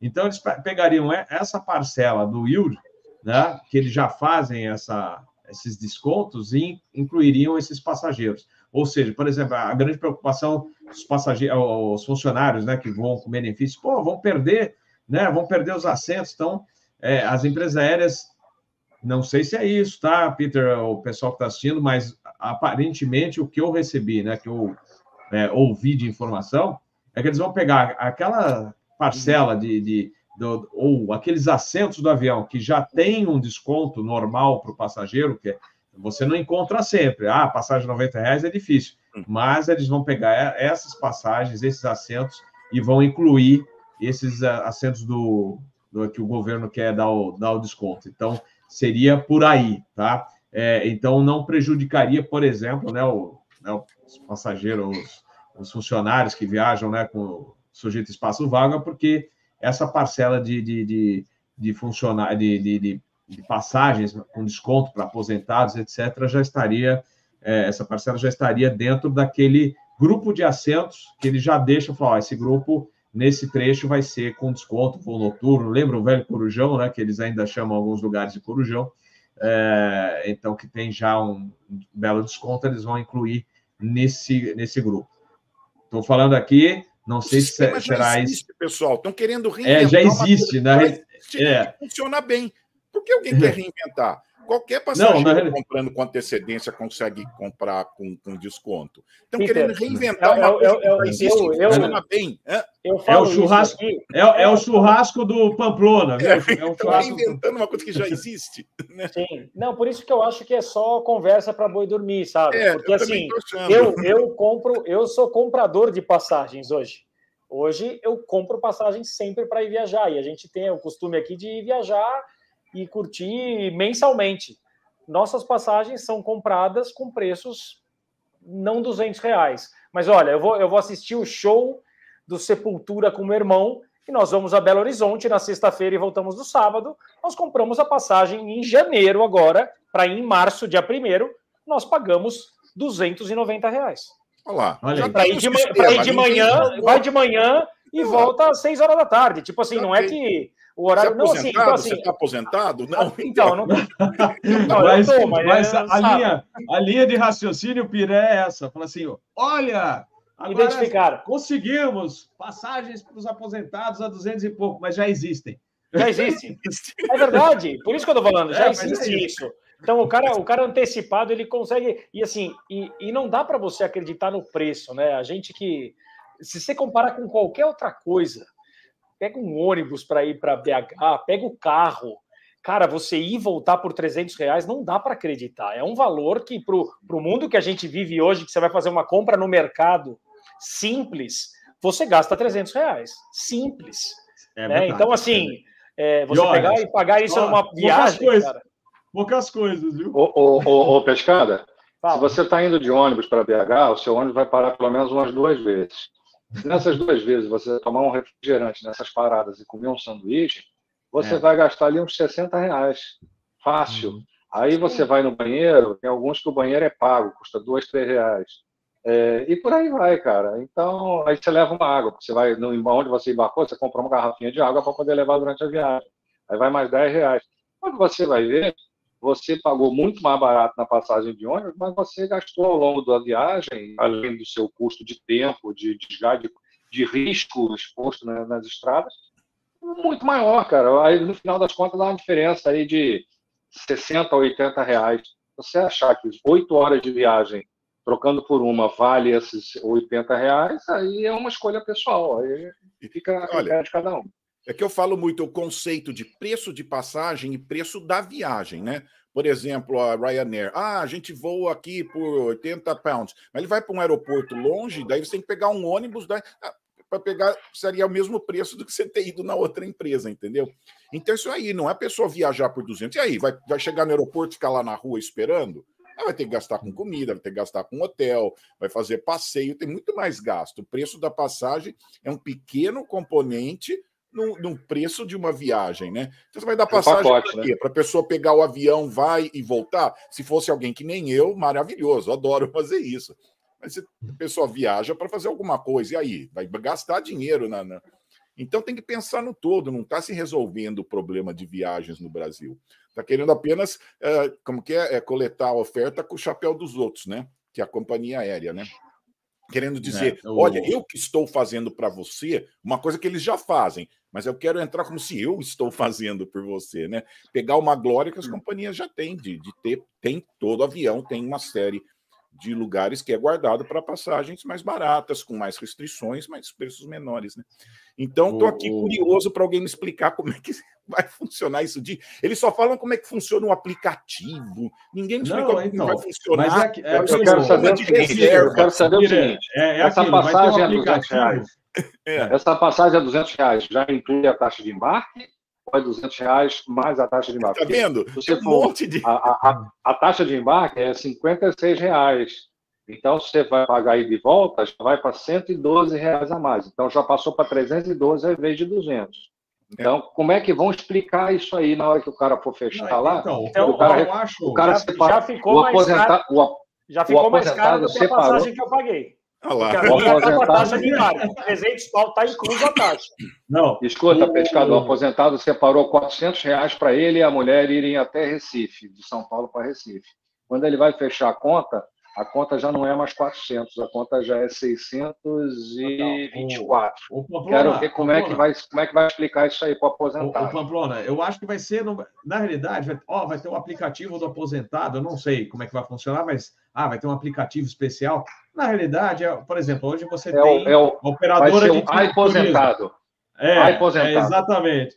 Tem uma operadora de turismo, vai, a, a CVC. A CVC vende passagem das empresas aéreas brasileiras. Então, dentro lá e consegue, às vezes, fazer um, até um, um preço mais em conta, né, para vender a passagem. As agências de turismo têm esse, essa, é, esse acordo com as linhas aéreas, então, às vezes, como eles compram muitos assentos, eles conseguem dar os descontos. Então, você vai comprar uma passagem ou Latam, ou Gol, Azul, na CVC, então, de repente, você vai usar o aplicativo da CVC para comprar uma passagem com desconto da Latam, né? É, eu acho que vai ser, vai funcionar a mesma coisa. É o aplicativo do governo lá para os aposentados vai entrar no sistema da Latam, vai entrar no sistema de yield e vai liberar aquelas passagens como o pescado comprou 200 e poucos reais para ir para Belo Horizonte. Tá aí. É, é, simples, é simples assim. Eu acho que posso estar enganado. Pessoal, posso estar enganado, mas acho que vai ser assim. Você concorda, Pamplona? Só, só para dizer, essa ajuda do governo vai vir com um precinho aí, vai vir com alguma alguma mas é, aí, né? Mas é, é, toa, é mas não, é igual é igual a operadora de turismo ou, por exemplo, essas é, é, Trivago, essas operadoras de, de, de reserva de, de, hotéis, né? Ah, eu, eu, é, a Trivago, por exemplo, ela pega é, diversos sites de venda de. E nem é do site do hotel. É, ela pega, faz uma varredura dos sites de venda de, de, de quartos em hotéis, vê, ela consegue os, tem os descontos, né? E cada uma aplica, você pega de quem quiser. Só que você acha que a Trivago, ó, ela faz isso porque é bonitinho, porque ela gosta de ajudar? Não. Logicamente, nesse preço, em, em cada uma dessas operadoras, é, já está passando a porcentagem da, da Trivago. Né? A Trivago não vai fazer de graça. E a mesma coisa de qualquer aplicativo ou de agência de turismo aí, quem sabe futuramente do governo, né? O governo, ah, ó, o aposentado usa esse aplicativo, vai entrar no sistema da, de reserva da empresa, vai pegar aquela passagem com desconto e mandar. Mas já é aquele grupo de assentos que eles normalmente já fazem o desconto para os passageiros. Então, essa. Então, já tem até a... o nome do aplicativo, vai ser iRetired. iRetired. I retired. alguém me perguntou o preço de combustível. I, retire, I retired. Alguém me perguntou o preço de combustível aqui nos Estados Unidos. Tá, eu vi aqui 3,08 o galão. 3 dólares, é. 0,08 o galão. Uh, eu vi de uma, uma das empresas aqui, eles colocaram no, no website dele, alguém perguntou o preço do, do combustível aqui. Mais ou menos isso, 3 dólares, 3,8, 3,15 o galão de combustível aqui para o Brasil, aqui, aqui nos Estados Unidos. Então, não sei como é que é, né?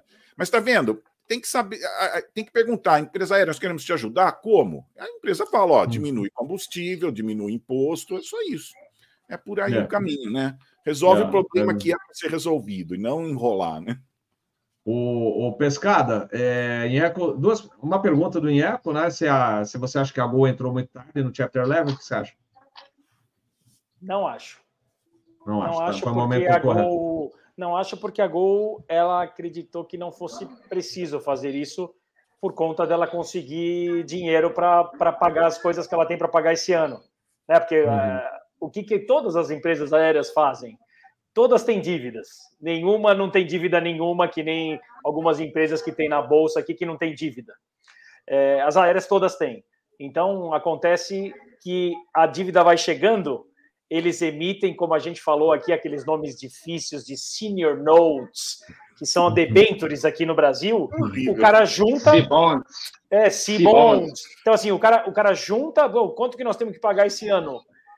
Um bilhão. Então, ele junta uma dívida dessa, lança no mercado para ela vencer lá na frente. Ele recebe esse dinheiro, paga o que ele precisa pagar. Então, a Gol acreditou que isso iria acontecer. E foi chegando o prazo, chegando o prazo, chegando o prazo, e deve ter não vai dar.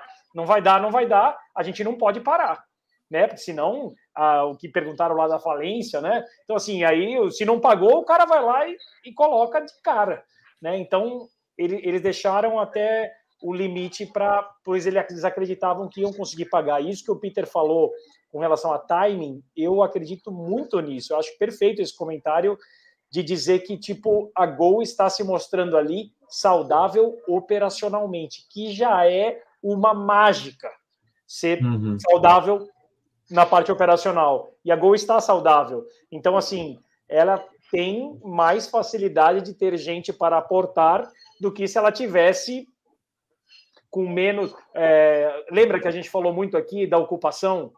Caramba, cara, tá todo mundo com ocupação de 80%, não tem ninguém aqui com 50%. Então, assim, a é. ocupação é alta, o internacional está alto, voltou. Então, assim, a Gol tem um pouco menos, porque eles tiveram problemas de manutenção, alguns aviões que nem o pessoal reportou aqui, é verdade, tipo, não estão voando, eles estão com uma frota é, no chão, então hum, isso é mais difícil bem. mesmo, com certeza sofreram por conta disso, mas eu não acredito que o timing foi errado, não acho. Okay. Aliás, um, um abraço é... para esse comandante. Ainda tem o seguinte, o, o, o, Ô, Pescada, eu, o que eu acredito é que eles seguraram essa RJ, essa recuperação, é, apostando que aquele, esse plano de salvação do governo aí iria sair do papel antes deles precisarem pedir a recuperação judicial. E aí a coisa foi passando, o tempo foi passando, e aí chegou um ponto que eles disseram assim, não, tem que ser agora, ou é agora ou a gente não chega até lá. Mas é, é, o que aconteceu. É um pouco, é um pouco lembra? estranho, Pamplona, é um pouco estranho, porque o que acontece? A Abra apareceu na jogada. A hum. Gol estava jogando sozinha. A vida inteira ela jogou sozinha. E com esse negócio da Abra, que assim, a única coisa que a Abra tem é que ela não é aberto, assim, a gente não consegue identificar exatamente como que é esse essa composição e como isso é. rola no bastidor. Mas a gente que vê aqui de fora fala, bom, agora parece que tem uma estrutura melhor ali para que juntou forças e as coisas vão andar melhor. Pô, isso aconteceu no passado, velho. Então, tipo, você não imagina que isso é, que isso iria acontecer tão rapidamente, né? Então, assim. É verdade. É verdade. É? E, e, vale lembrar, viu? Vale lembrar que a própria como, Latam. Como é que, como é que a, na época como da é que pandemia, a Bianca se meteu nessa? A Bianca se meteu nessa é. sem saber o que estava acontecendo. é. sem, não, não, sem mas, saber que tinha uma dívida agora. Mas a Bianca, né, Pamplona, a Bianca também passou por dificuldade, né? Quase se foi, né? Ainda mais quando estava atrelada é, a Bianca Brasil, né? Aí elas conseguiram, né, ter aquela, aquela separação, até porque a Brasil foi pro, infelizmente parou, né? E, e a Bianca se recuperou bem, e, mas assim, né, eu acho que a União, aliás, era até uma pergunta, né, da, das alianças, né? Que a Gol tem bastante aliança aí com empresas estrangeiras, né? Pode acontecer aí daqui para frente. Eu acho que não vai mudar nada, a opinião minha. É, eu acho que vai, vai continuar normal.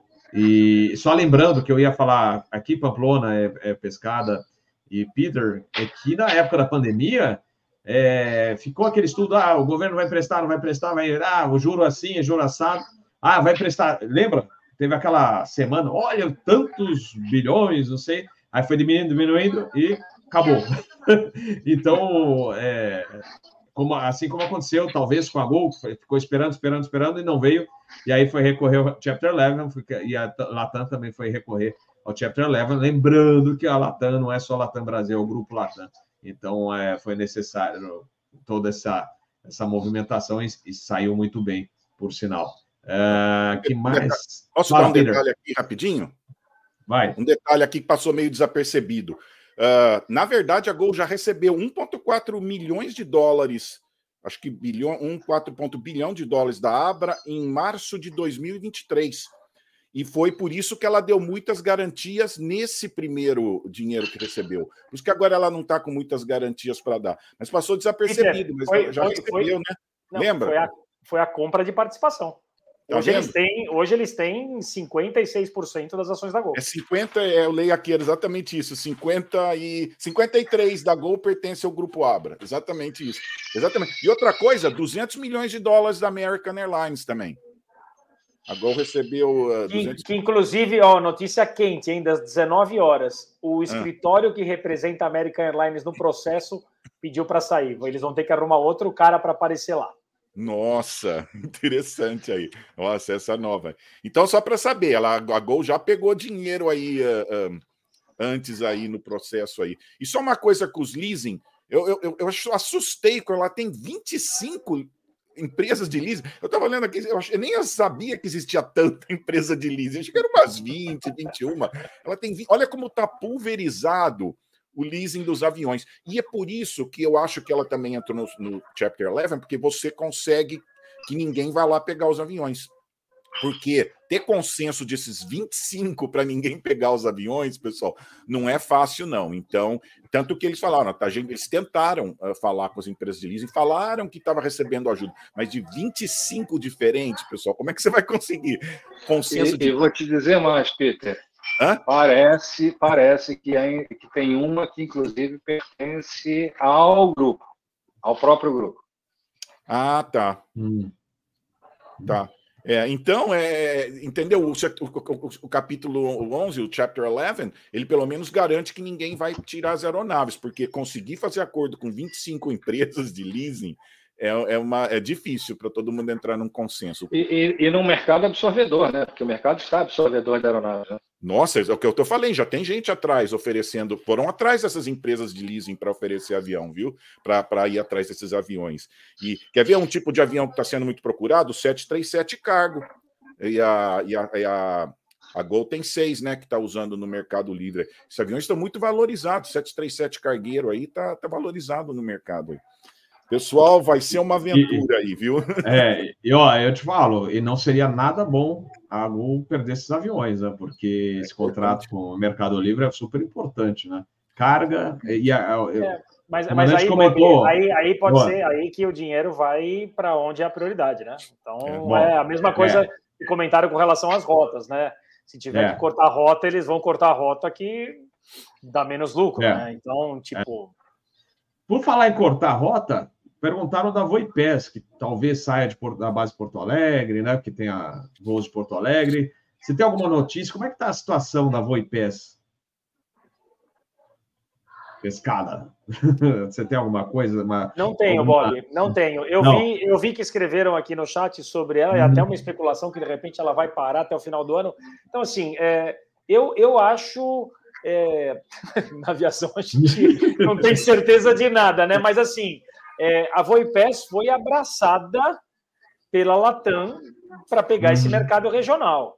Então, assim, uhum. é, acho, é, não, não, não acredito não, que isso venha acontecer acredito. tão próximo, porque a Latam, a gente ouviu, é, até a gente viu no, no LinkedIn, comentamos aqui, eles pegando funcionários para bases, esperando até um aumento de, de, de, né, de fluxo, de, de chegada de um pouco mais de aviões, para crescimento da regional. É. Não, não é. para diminuir, né? Então, assim, é. a, a Latam está muito falar... próximo disso. Eu trabalho, trabalhei para a revista Flap, para a Magazine, e desde que eu conheço o Passaredo, ela sempre teve problemas financeiros, mas lá na época. Vamos, Brasil... vamos combinar que a Voe passa um Highlander, né? É, quando, ela pensa, quando todo mundo pensa que alguém vai jogar uma pá de terra em cima dela, ela levanta do túmulo ah. lá e diz assim: gente, peraí, o que está acontecendo? Onde é o churrasco? É. E até a 310 já teve. Eu cheguei a voar na cabine com a Fioravante, comandante Fioravante, voei com ele na cabine no A310, hoje, hoje ele está na Latam, mas é, fiz um voo no A310 da Passaredo, então, que é, hoje é voo pés, né? Então é, é aquilo, sempre está em crise, mas eu não acredito que, que as especulações, aliás, falando em especulações, hein, gente? Pelo amor, hein? É, é, bom, lembrou a época da Latam, quando a Latam é, falou: olha, estamos né, indo bem aqui. Aí uma certa empresa falou: vamos comprá-la. Aí já saiu essa semana a mesma coisa. Agora, ah, vamos entrar. Entramos no Chapter 11, vamos comprá-la. Então já começaram as especulações. É, qual foi a outra? Também na relativa a Boeing. Gente, entrou um, um canal aí, não é daqui do Brasil, aí do exterior, de aviação, falando: ah, a Boeing encerrou é, está encerrando a linha de produção do 737. É, 10 minutos de vídeo. 10 minutos de vídeo. Gente, que absurdo. Na realidade, até depois o Peter, se quiser comentar de novo, né, é um pouco mais da Boeing, é que a FAA está em cima. Né? Fala assim, ó, então a própria Boeing falou, bom, se der outra, desculpa o termo, tá, gente, cagada com qualquer avião deles, aí ferrou mesmo. Né? Então, é, eles não querem deixar passar nada. O próprio é, presidente da Boeing falou: olha, é, assumiu a culpa, falou: olha, realmente a gente tem que repensar. Lembrar, a gente lembra da velha Boeing, né? Que a gente falava Boeing é Boeing, né? É, porque é, Boeing era um símbolo, né? De, é, de realmente de uma fábrica de aviões que você podia confiar nos produtos, e realmente era, né? É, a gente lembra dos grandes produtos 747, o próprio 737, né? Foi um sucesso 727, o 777, né? E aí, o, aliás, recebemos né, recentemente um meme com vários dragões, né, um mais é, né, poderoso que o outro, e um com o olho meio esbugalhado, ou língua de fora, é o 737 MAX. então, realmente, é a dor de, de cabeça, nightmare uh, da, da Boeing é, é, o 737 MAX no momento. Mas, é, e as movimentações? Ah, ah, saiu outra notícia, ah, que a Latam estaria é, já teria saído uma notícia que a Latam vai pegar 20 e pouco 737. Gente, calma.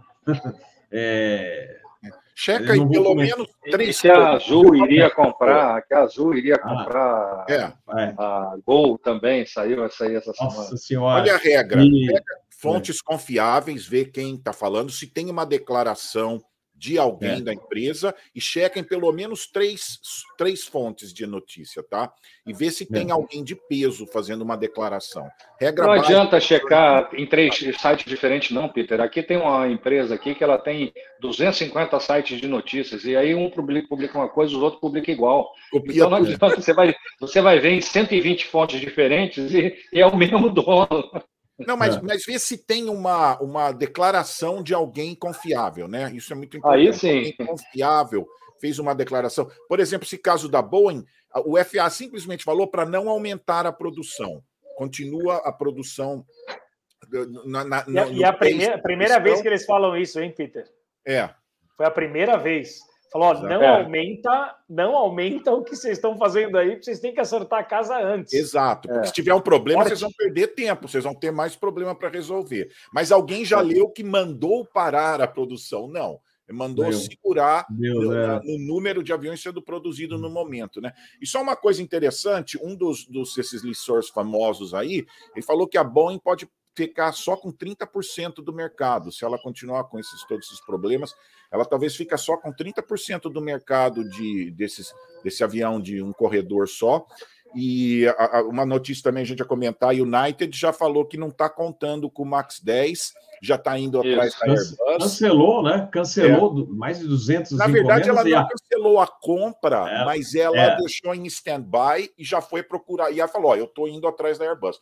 Embora e a Ryanair, muito pulou, esperto, a Ryanair, né? A Ryanair já falou: tá bom, ó, eu, eu pego. Opa! Mas vai pego. pegar. Mas com descontinho, né? Descontinho. Aí.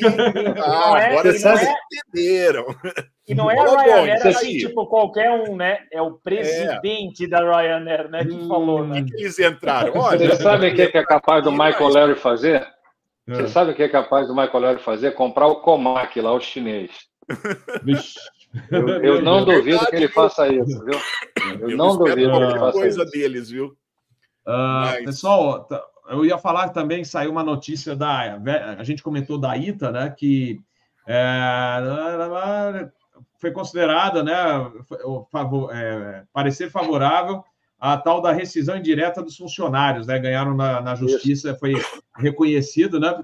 É, é a, eles falam aqui, eles explicam de maneira básica, né? Quando, por exemplo, uma empresa demite né, um funcionário por justa causa, é o contrário. Aí é, é uma é mais ou menos o inverso. É, é o tá? funcionário tá? que demite o, o funcionário demite o patrão por irregularidades trabalhistas.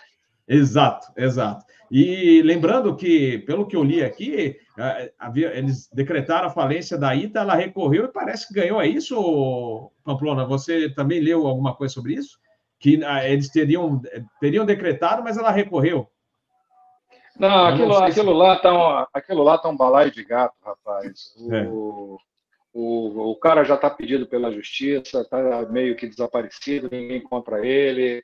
Ah, aquilo lá tá um. Isso é uma matéria grande esses dias aí no, no, no Domingo Espetacular na Record, levantando toda a trajetória do, da, do, do, dono da empresa lá. Não vou falar o nome dele para não dar ibope para ele. E. Não, aliás, não aliás, né, Pamplona? Pamplona, um C17 da ITA apareceu na tela.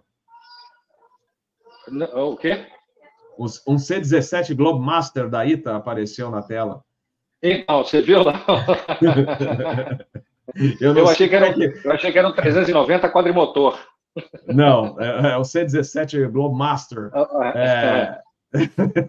enfim, eu não sei, enfim. Não, é, não sei como esse pessoal. Mas, mas ó, vou dizer uma coisa para vocês: não foi o, o meu amigo o Luiz Fara Monteiro que auxiliou os caras a fazer aquela, aquela é, arte não. gráfica lá, não, tá? Porque ele Pô, era, era só entrar, era fácil, era só entrar na internet, procura lá, aviões da ITA. Não, avião ITA, só, avião ITA, pronto. É, né? Acabou, acabou, gente. Agora, tá. eu não sei como eles tiveram a capacidade de botar na fundo da tela lá do, é, né, da, da, apresentação dos apresentadores, dos âncoras, né, um C-17 da, da ITA, né? Ficou bonito, o, aliás. O cara, achou que 320, o cara achou que o 320 era muito simples. Vou pegar um negócio mais sofisticado aqui, vou pintar é. de amarelo aqui, vou fazer. O Eric ai, Breno está perguntando aqui se as notícias que a gente falou aqui com relação a, a possível absorção da, da Gotos teria alguma influência na negociação. Sim, influencia sim, porque demonstra ao credor que existe uma outra saída a não ser a recuperação judicial. Então, não deixa de ser uma pressão a mais em cima, um componente a mais em cima da empresa que está em recuperação judicial, porque dá a falsa impressão, e eu digo a falsa impressão porque não creio que essa notícia tenha consistência, mas, mas não deixa de funcionar como uma, uma, um instrumento de pressão em cima de quem está em recuperação judicial, dizer assim, olha, ou você me ajuda a, a sair bem dessa é, como credor, ou então eu vou fazer pressão em cima do juiz para que você seja absorvido, seja vendido, seja diluído, seja dissolvido, porque já tem gente interessada em adquirir todas as operações. Então, com certeza, é, enfraquece a posição da Gol e fortalece a, a, o posicionamento do credor. É, é, vale lembrar, pessoal, que um desafio para a Gol, aliás, já é um desafio para a Gol, é perder tripulantes. Tem muita gente saindo para Fly Dubai, para outras empresas, e hoje mesmo a Latam anunciou que vai contratar copilotos e comandantes, e aí colocou lá, é, será né, ponto alto, né? Como é que chama? É, é, ganha mais pontos né, na, na seleção se você tiver carteira de algum avião do tipo Airbus tal, e Boeing 737 NG Max. Então, não é que a Latam vai operar 737 Max, mas que tem experiência. Então, eles querem gente com experiência. Aliás, né, comandante, estão contratando alguns comandantes direto, então é, certamente alguém, alguns, provavelmente alguns, talvez da Laranjinha, poderão fazer seleção na, na Latam e estão, muitos estão indo para Fly Dubai, copilotos e eu não sei comandantes, mas copilotos, vários, eu já falei com vários, estão saindo. Então, e a Gol não quer diminuir o, os voos, né? Mas vai ter um grande desafio aí pela frente, né? É bem complicado. E aí, Bob, uh, vamos... É, essa, essa informação, né? Você vê como hum. ela vem é, ela, ela, ela foi, eles postaram essa vaga ontem e vai ficar uma semana ontem. aberta, uma semana aberta só, e eles colocaram lá realmente os pré-requisitos. É, até tá aberto no site da Latam, e aí você clica lá e já consegue entrar e já, já se candidatar. Inicialmente eram copilotos, aí colocaram logo em seguida de comandantes também. E, e, e uma coisa aqui, que agora a gente se colocando, né? Como vamos por, eu sou comandante da Gol, né? O copiloto da Gol você vai tomar uma decisão agora é, que nem é, e que você não sabe qual, é, qual vai ser o final da história. Né? Então, muitas pessoas com receio podem querer fazer a seleção e ir para a Latam e a possibilidade de ir lá, até uh, muito mais para o comandante, né? Para o comandante falar, pô, eu consigo entrar na Latam de repente de comandante. Ele deve estar tá pensando isso, falando, meu, e agora? Corro o risco aqui de ver o que vai ser e de repente ficar desempregado ou vou para a Latam. Não vai existir uma resposta certa para isso. É muito individual, cada um sabe aonde a água tá, tá, tá subindo o nível, né? Mas é uma reflexão agora que os tripulantes vão fazer, porque eles têm essa oportunidade. Né? A Latam está nesse momento agora que ela está absorvendo, está crescendo, está chegando avião e está botando gente para dentro, e o cara tem essa opção. A gente, eu me lembro quando fui mandado embora lá em 2003, nós fomos na Gol a menina não quis nem ficar com o nosso currículo. Então, é um cenário diferente, um cenário de crise em que todo mundo está em crise e que não tem emprego para ninguém. Então, tipo, não tinha onde ir. Hoje, uhum. o tripulante ali vai estar tá pensando, de repente, da Gol, de fazer o processo da Latam ou não. E não vai ter resposta certa. A gente só vai saber isso no futuro. A gente lembra disso na Latam muito quando os copilotos que estavam há muito tempo sem ser promovido com a possibilidade de repente de ir para a Avianca e um monte de gente foi para a Avianca, né? E aí a Avianca não deu certo, mas alguns saíram comandantes e foram voar fora do Brasil e hoje são comandantes, ou seja, cada um, cada, cada escolha que você vai fazer, você vai fazer um trajeto que hoje, na tomada de decisão, você não tem a menor ideia do que vai acontecer, mas é algo que está na mesa. Né? Então, é para o cara se candidatar. Agora, todo mundo que está na Gol cumpre os pré-requisitos, porque eles pedem aqui para o copiloto. É, o, o IFR, eu achei interessante esse aqui. O IFR é desejável.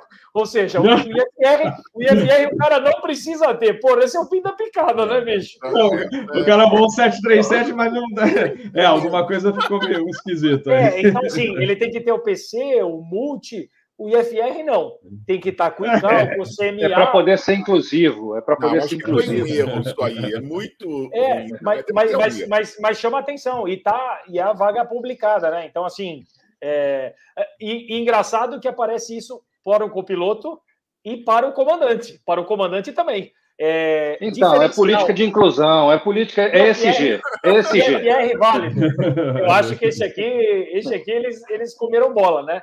Mas assim, é, você vê ali diferencial de, de faculdade, né? Que não é ainda obrigatório, mas o ICAO, que é algo que eu me lembro que muita gente deixava vencer e não sei o quê. E se o cara tá ali acomodadão e não faz ICAO. É.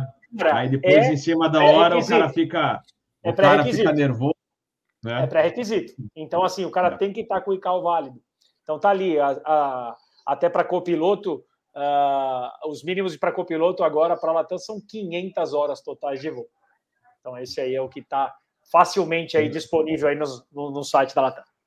É, ele está é falando aqui, o, o Júnior, da. Escutei falar da Ryanair Argentina. Esse papo é antigo, tá?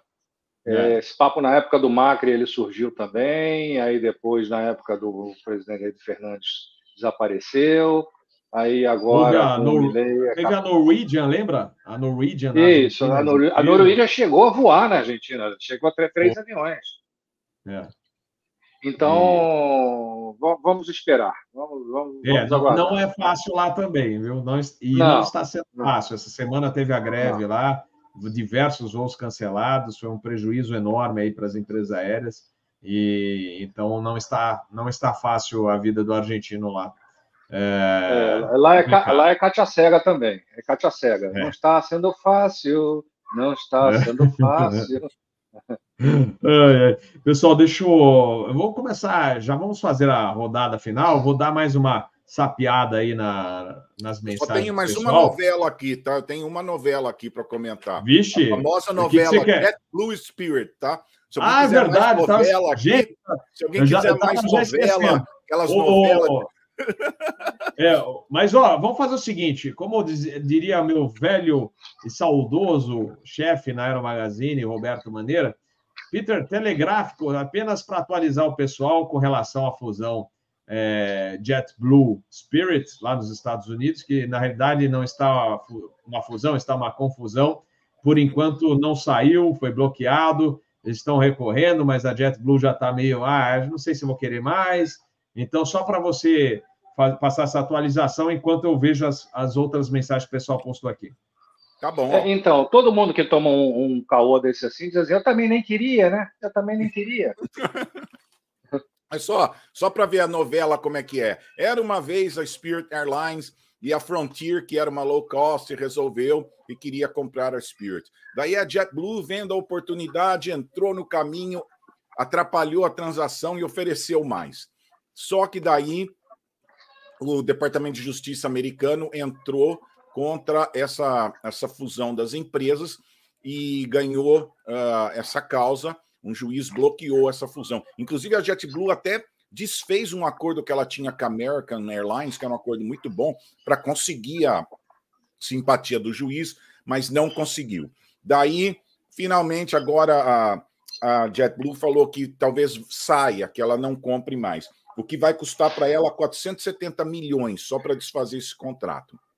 Então, último capítulo agora é que eles entraram com um pedido de urgência na Corte de Apelos para ver se consegue é, mudar essa essa decisão do juiz. Isso faria que montaria uma empresa aqui que tivesse 10% do tráfego doméstico. Então seria uh, taria, traria é, economias de escala que ajudaria as duas empresas. E as duas não estão muito bem, nem a JetBlue e nem a Spirit. É, tiveram aqui, uma teve um prejuízo no último uh, coisa de 104 milhões, a outra de 157 milhões. Então, na verdade, seria bom para elas. Mas a, a novela está nesse capítulo. Fizeram um apelo e estão pedindo urgência para que julgue esse apelo aí. Então, é, é nesse nível que está essa, essa coisa. Mas só para você ver, as, as, low cost aqui estão com problema, viu, pessoal? Não é fácil também operar low cost, que a margem é, é menor ainda. Uh, até a Frontier também, 32 milhões de dólares perdeu. Então é difícil operar low cost. Então, a JetBlue, vou, vou, vou acrescentar, Peter. Hum. A JetBlue já valeu 10 bilhões de dólares. Hoje ela vale 1. Nossa! 1,8. É uma queda de 82% do máximo de valor de mercado que ela teve. E essa pequena notícia desse juiz causou uma coisa leve no mercado. As ações da Spirit no dia 16 de janeiro, que foi quando deu essa notícia, caíram 50%.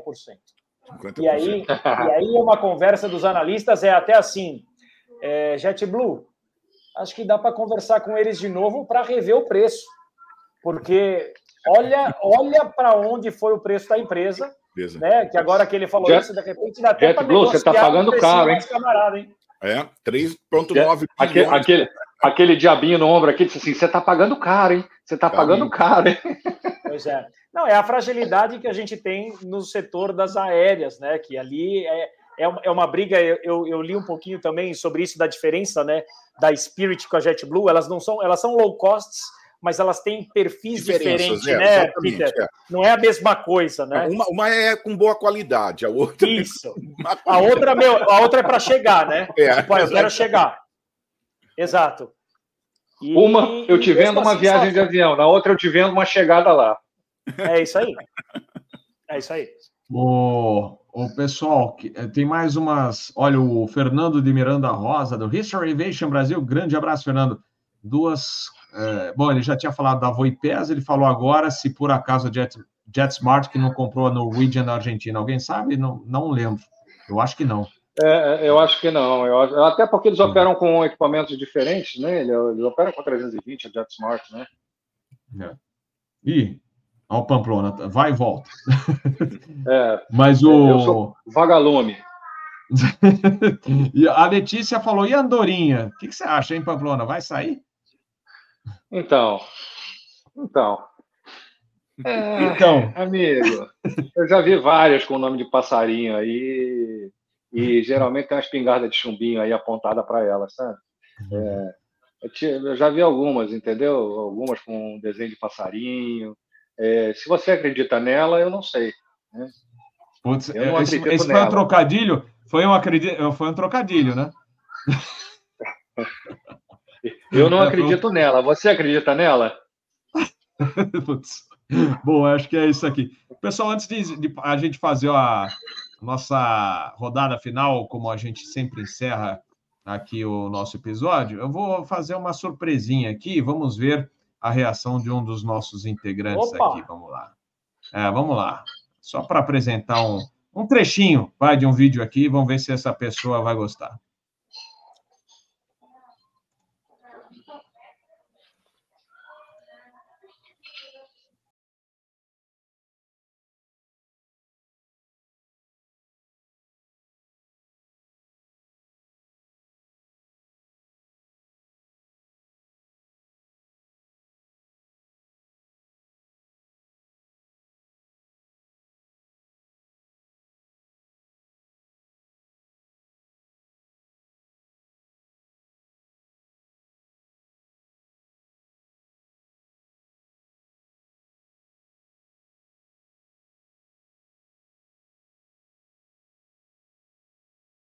Obrigado.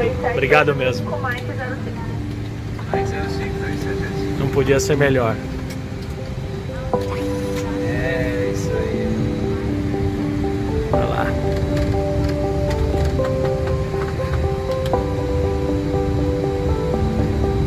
Estamos de volta à nossa casa, né? Voltamos para casa. É isso aí.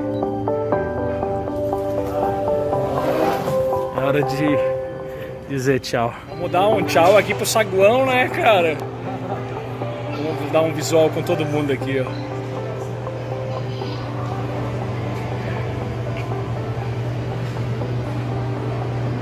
Todos eles aqui, ó. Agora vamos vir aqui de passageiro, né, Carvalho? Deus quiser. É isso aí. Até breve, como essa. E aí, pescada? Porra, Bob, sacanagem. Que loucura. Tô suado aqui, só de olhar. Que lembrança boa. Bons tempos, hein, pescada? Bons tempos. Sempre serão é. bons tempos. A memória Mas que a gente pra... tem do que a gente viveu aí é maravilhoso. Para aumentar pescada, a sua quem é o Carvalho?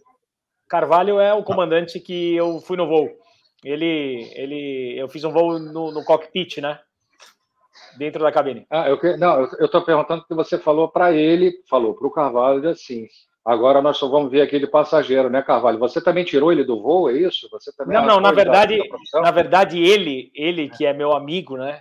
E eu falei para ele que Carvalho ia fazer Lemos, voos. grande abraço, é, Carvalho, Carvalho Lemos, conhecido como Charlie Lima, o nosso Google. Nosso Google é uma biblioteca ambulante.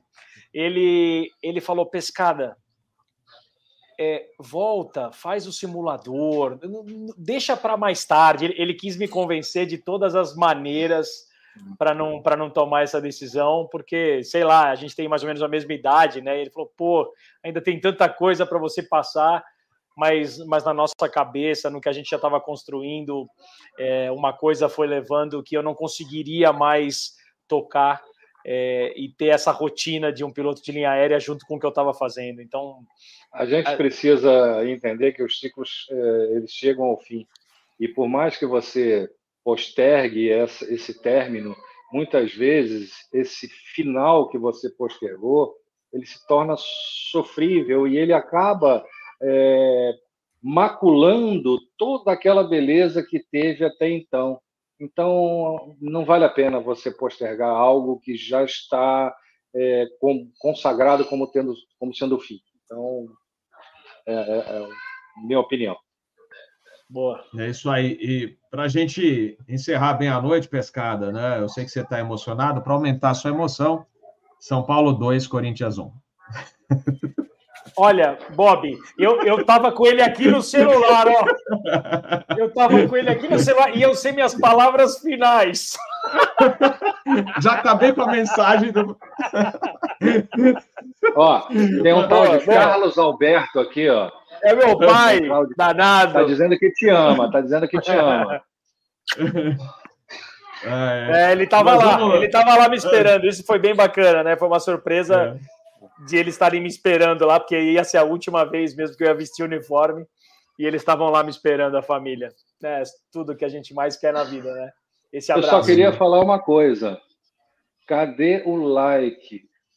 Pega esse vídeo, curte, comenta e compartilha. Aí o YouTube Exatamente. vai entregar esse vídeo para um montão de gente. Ajuda é. a gente, ajuda a gente.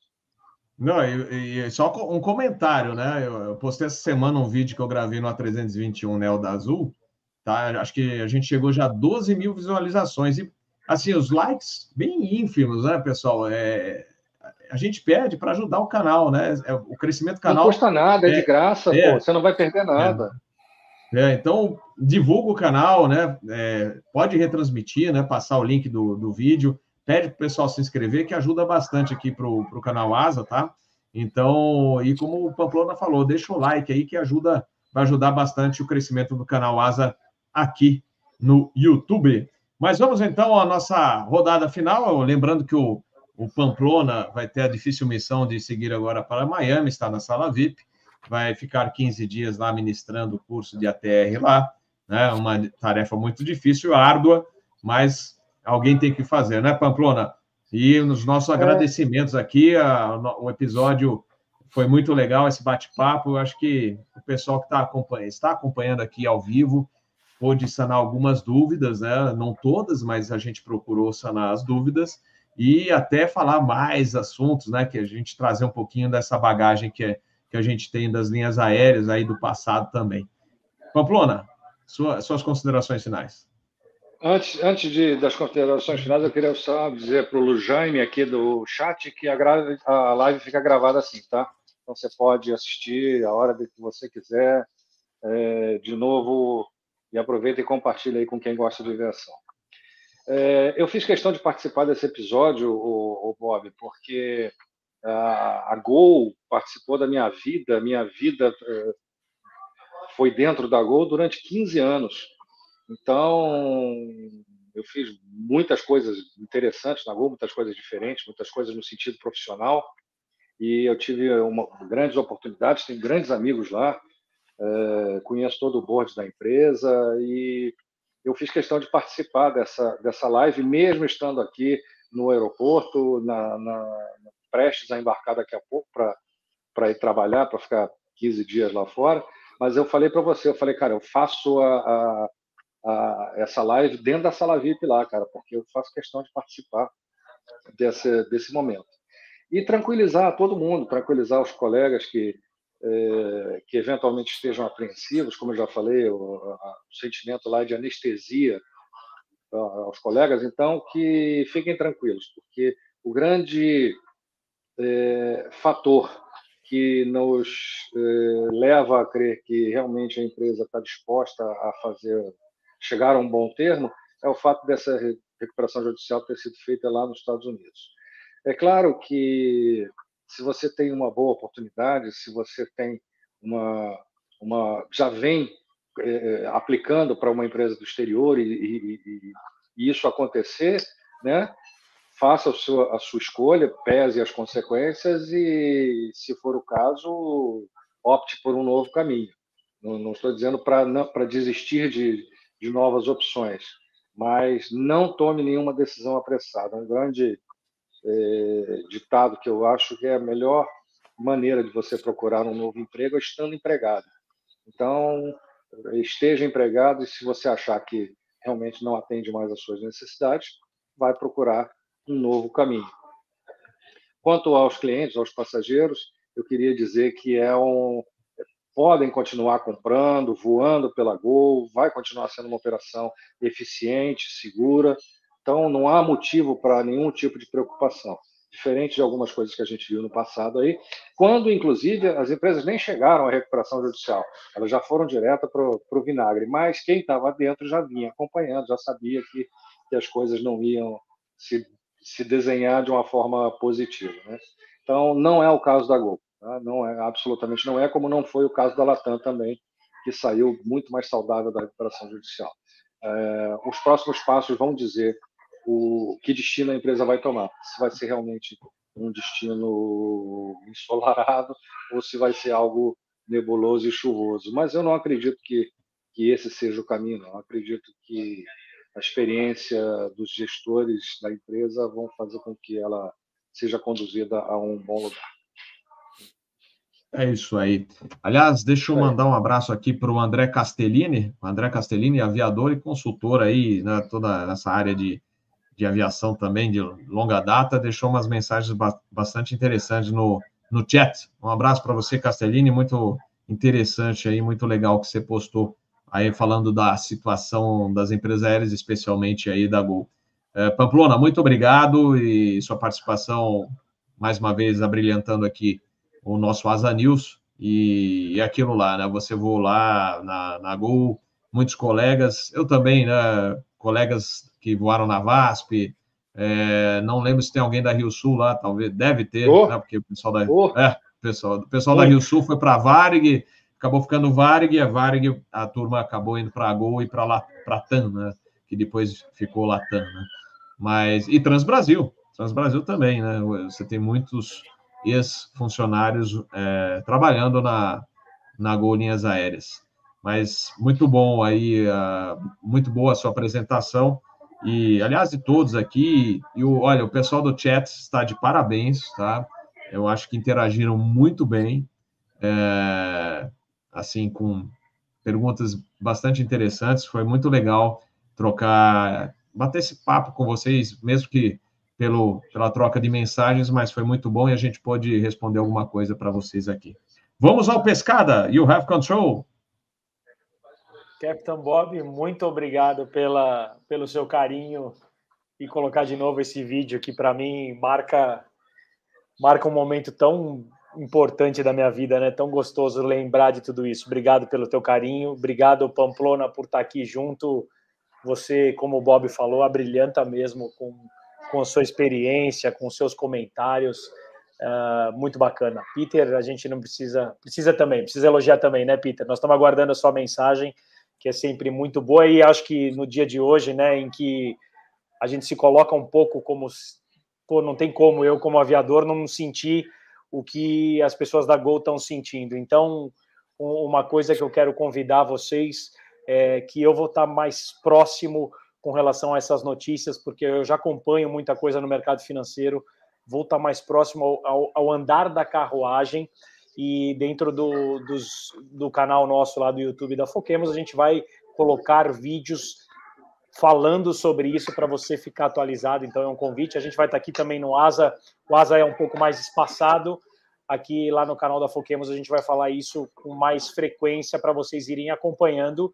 E, e o recado para quem é, está trabalhando é o mesmo que eu falei no começo do discurso, dizendo que agora é um momento de emergência. Você financeiramente ali você poupa o que você puder, faça a sua reserva.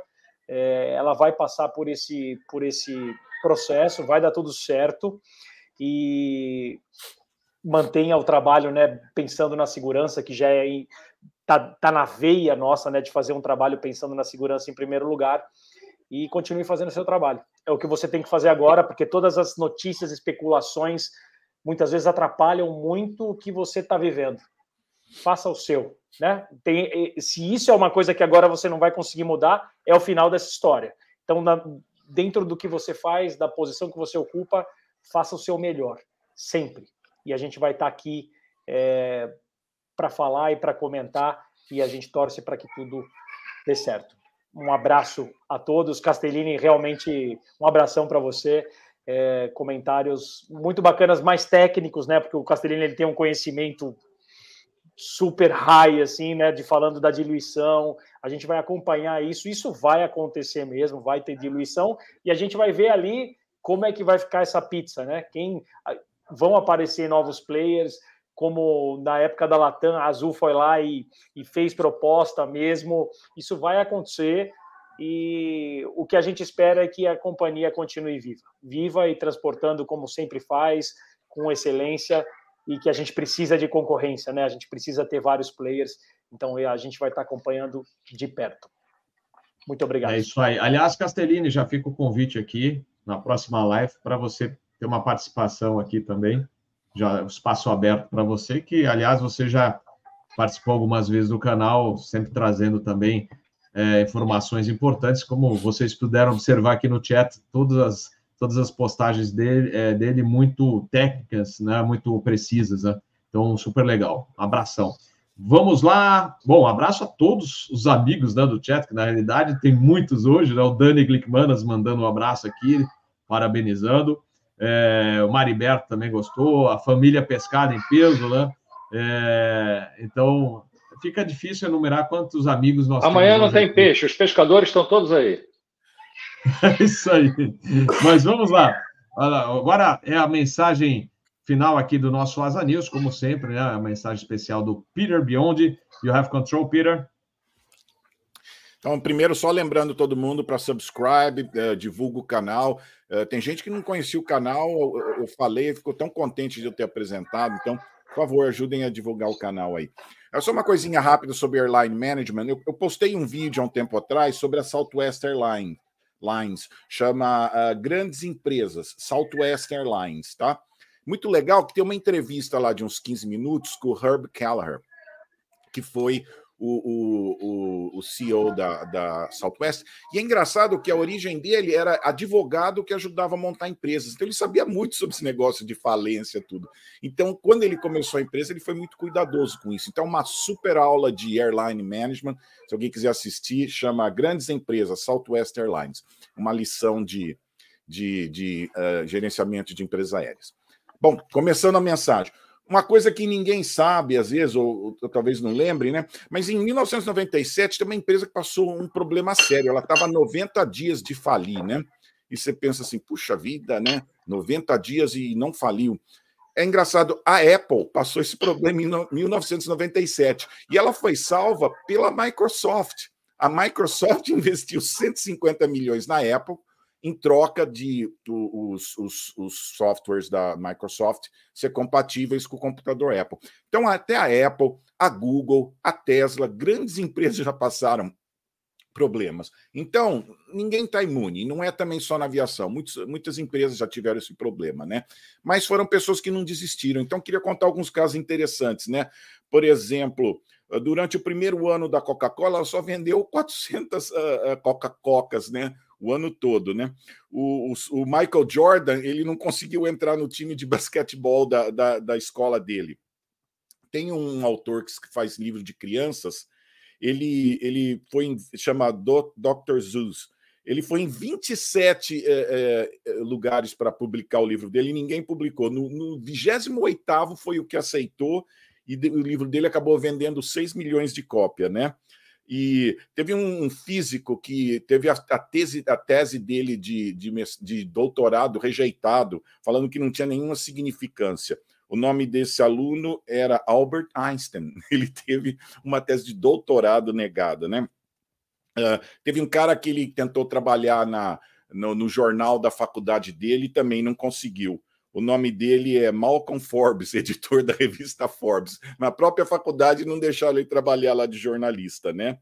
E teve a história também de um cara chamado Chester Carlson, que ele tinha uma ideia e ele foi em mais de 20 empresas vendendo a ideia dele, ninguém aceitou. Finalmente, uma empresa pequena chamada Alloyd Company uh, comprou a ideia dele, que era um, uma cópia, um jeito de fazer cópia eletrostática. E essa Alloyd Company virou a Xerox, né? Então, você vê que a história mostra que muitas pessoas passaram momentos difíceis, né? A diferença é que eles não desistiram, né? Então, não é inteligência.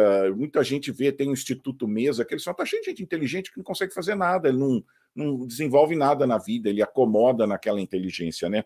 Então, eles veem que persistência e determinação é realmente o que conta no final da vida ou nessas empresas quando você passa dificuldades, né? E eu gosto de uma mensagem do apóstolo Paulo que ele fala: em tudo somos atribulados, mas não angustiados, perplexos, mas não desanimados perseguidos, mas não desamparados, abatidos, mas não destruídos. Então, essa é a minha mensagem hoje aí, pessoal. Muita gente já passou por dificuldades, mas esse é o segredo: não se deixar bater, ser persistente e continuar lutando. Então, esperamos que dê tudo certo aí para a Gol e para as outras empresas também, tá bom? Muito obrigado por estar aqui com vocês. Deus abençoe a todos aí. Boa semana aí para todo mundo aí. Obrigado, Robert. Belíssima mensagem, Peter. É isso aí, pessoal da Laranjinha, vamos lá, que vai dar tudo certo e vocês vão passar por essa dificuldade, mas vão sair, certamente vão sair bem, tá bom? É, a aviação aí, o pessoal da aviação tá, tá com vocês e, e torcendo aí pela grande recuperação de vocês e da aviação aqui no Brasil de maneira geral. Pessoal, muito obrigado pelo carinho de vocês, uh, pessoal aqui do chat, os convidados que sempre acompanham o crescimento aqui do, do, canal Asa. A gente já passou, né? Estamos indo para 63 mil inscritos. E, como eu falei, depende de vocês aí oh, oh. também, essa divulgação que vocês fazem.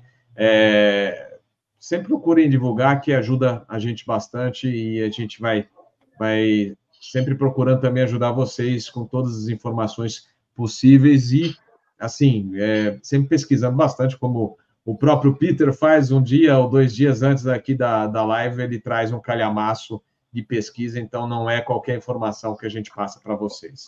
Fala, Pamplona. Só antes de encerrar, o Aviation Online aqui publicou aqui que parece que o Lito Souza está internado com uma pneumonia bacteriana, independente de, de ser um, alguém que, que tenha também o seu próprio canal, tenha, enfim, as suas atividades uhum.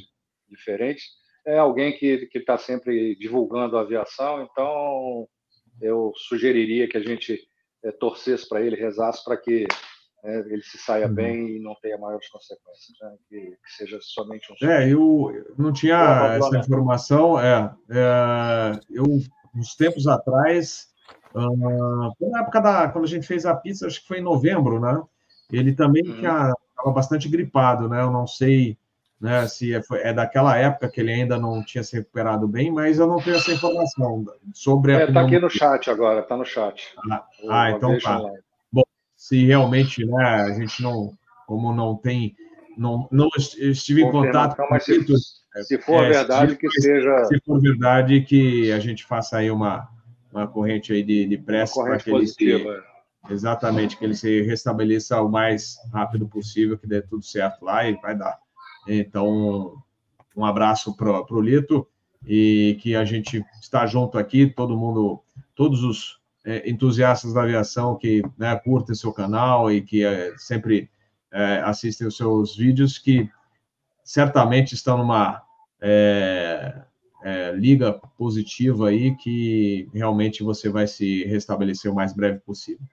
Pessoal, encerrando aí o, o episódio de hoje, muito legal, como eu falei, eu acho que a troca de informações foi muito boa. É, eu acho que, como o pessoal comentou aqui no chat, foi alto nível, a gente procurou trazer informações realmente pesquisadas, que é, não, não falamos qualquer coisa, né?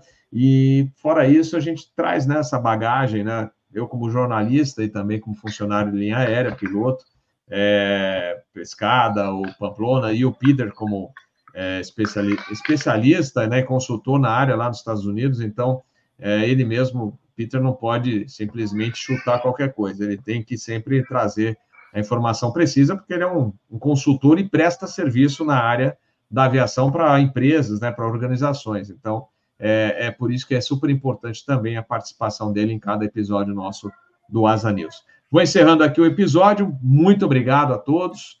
Tenham uma, um ótimo final de noite. E amanhã, amanhã é quarta, né, gente? Amanhã, Captain Bob fazendo bate-volta com Goiás Navegantes e depois folga quinta e sexta-feira. Até a próxima. Que moleza, hein? Que moleza, ah, hein? Mas calma. Mas olha, hoje, hoje, eu acordei às três da manhã, saí do hotel às quatro. Lá, eu estava em Navegantes, vim para Guarulhos e agora amanhã bate-volta para lá. Bem naquele horário, eu falo ah, o horário e a rota do CB Feliz, né? decolando às 16h45 de Congonhas. Né? É, não, mas amanhã, então, nessa rota, depois dois dias de folga aí, depois sábado é, reserva e depois emenda um voo já para Porto Seguro, Bate-Volta e Belém. Tá? Mas eu mantenho vocês informados através do Instagram do canal Asa e também aqui do próprio canal do YouTube, temos o Twitter. Pamplona, seu Twitter está aí na telinha, né? É, tudo certo. Isso, é. Isso aí. Fox Delta Pamplona ou o Fernando Pamplona. Procurando Fernando Pamplona lá no X, vai me achar também. Ah, o Instagram da Foquemos está lá também? Ou tá aí? Foquemos. Tá, tudo certo. Tá aí. Então, Sim, quem quiser assim. assistir também os outros vídeos que o, né, o Pescada postou sobre a crise na Gol, assistam, que são muito interessantes. Um a gente até chegou a postar no Instagram do canal Asa, mas podem visitar a página dele, que tem bastante detalhes lá. E Peter, mais uma vez, obrigado e excelente mensagem aí que você fez é, para encerrar o episódio, como sempre, né? Mas foi muito, eu acho que é, encaixou bem nessa, nesse momento que os nossos amigos da Gol estão passando. Pessoal, muito obrigado, boa noite a todos e até a próxima. Valeu a todos. Tchau, tchau.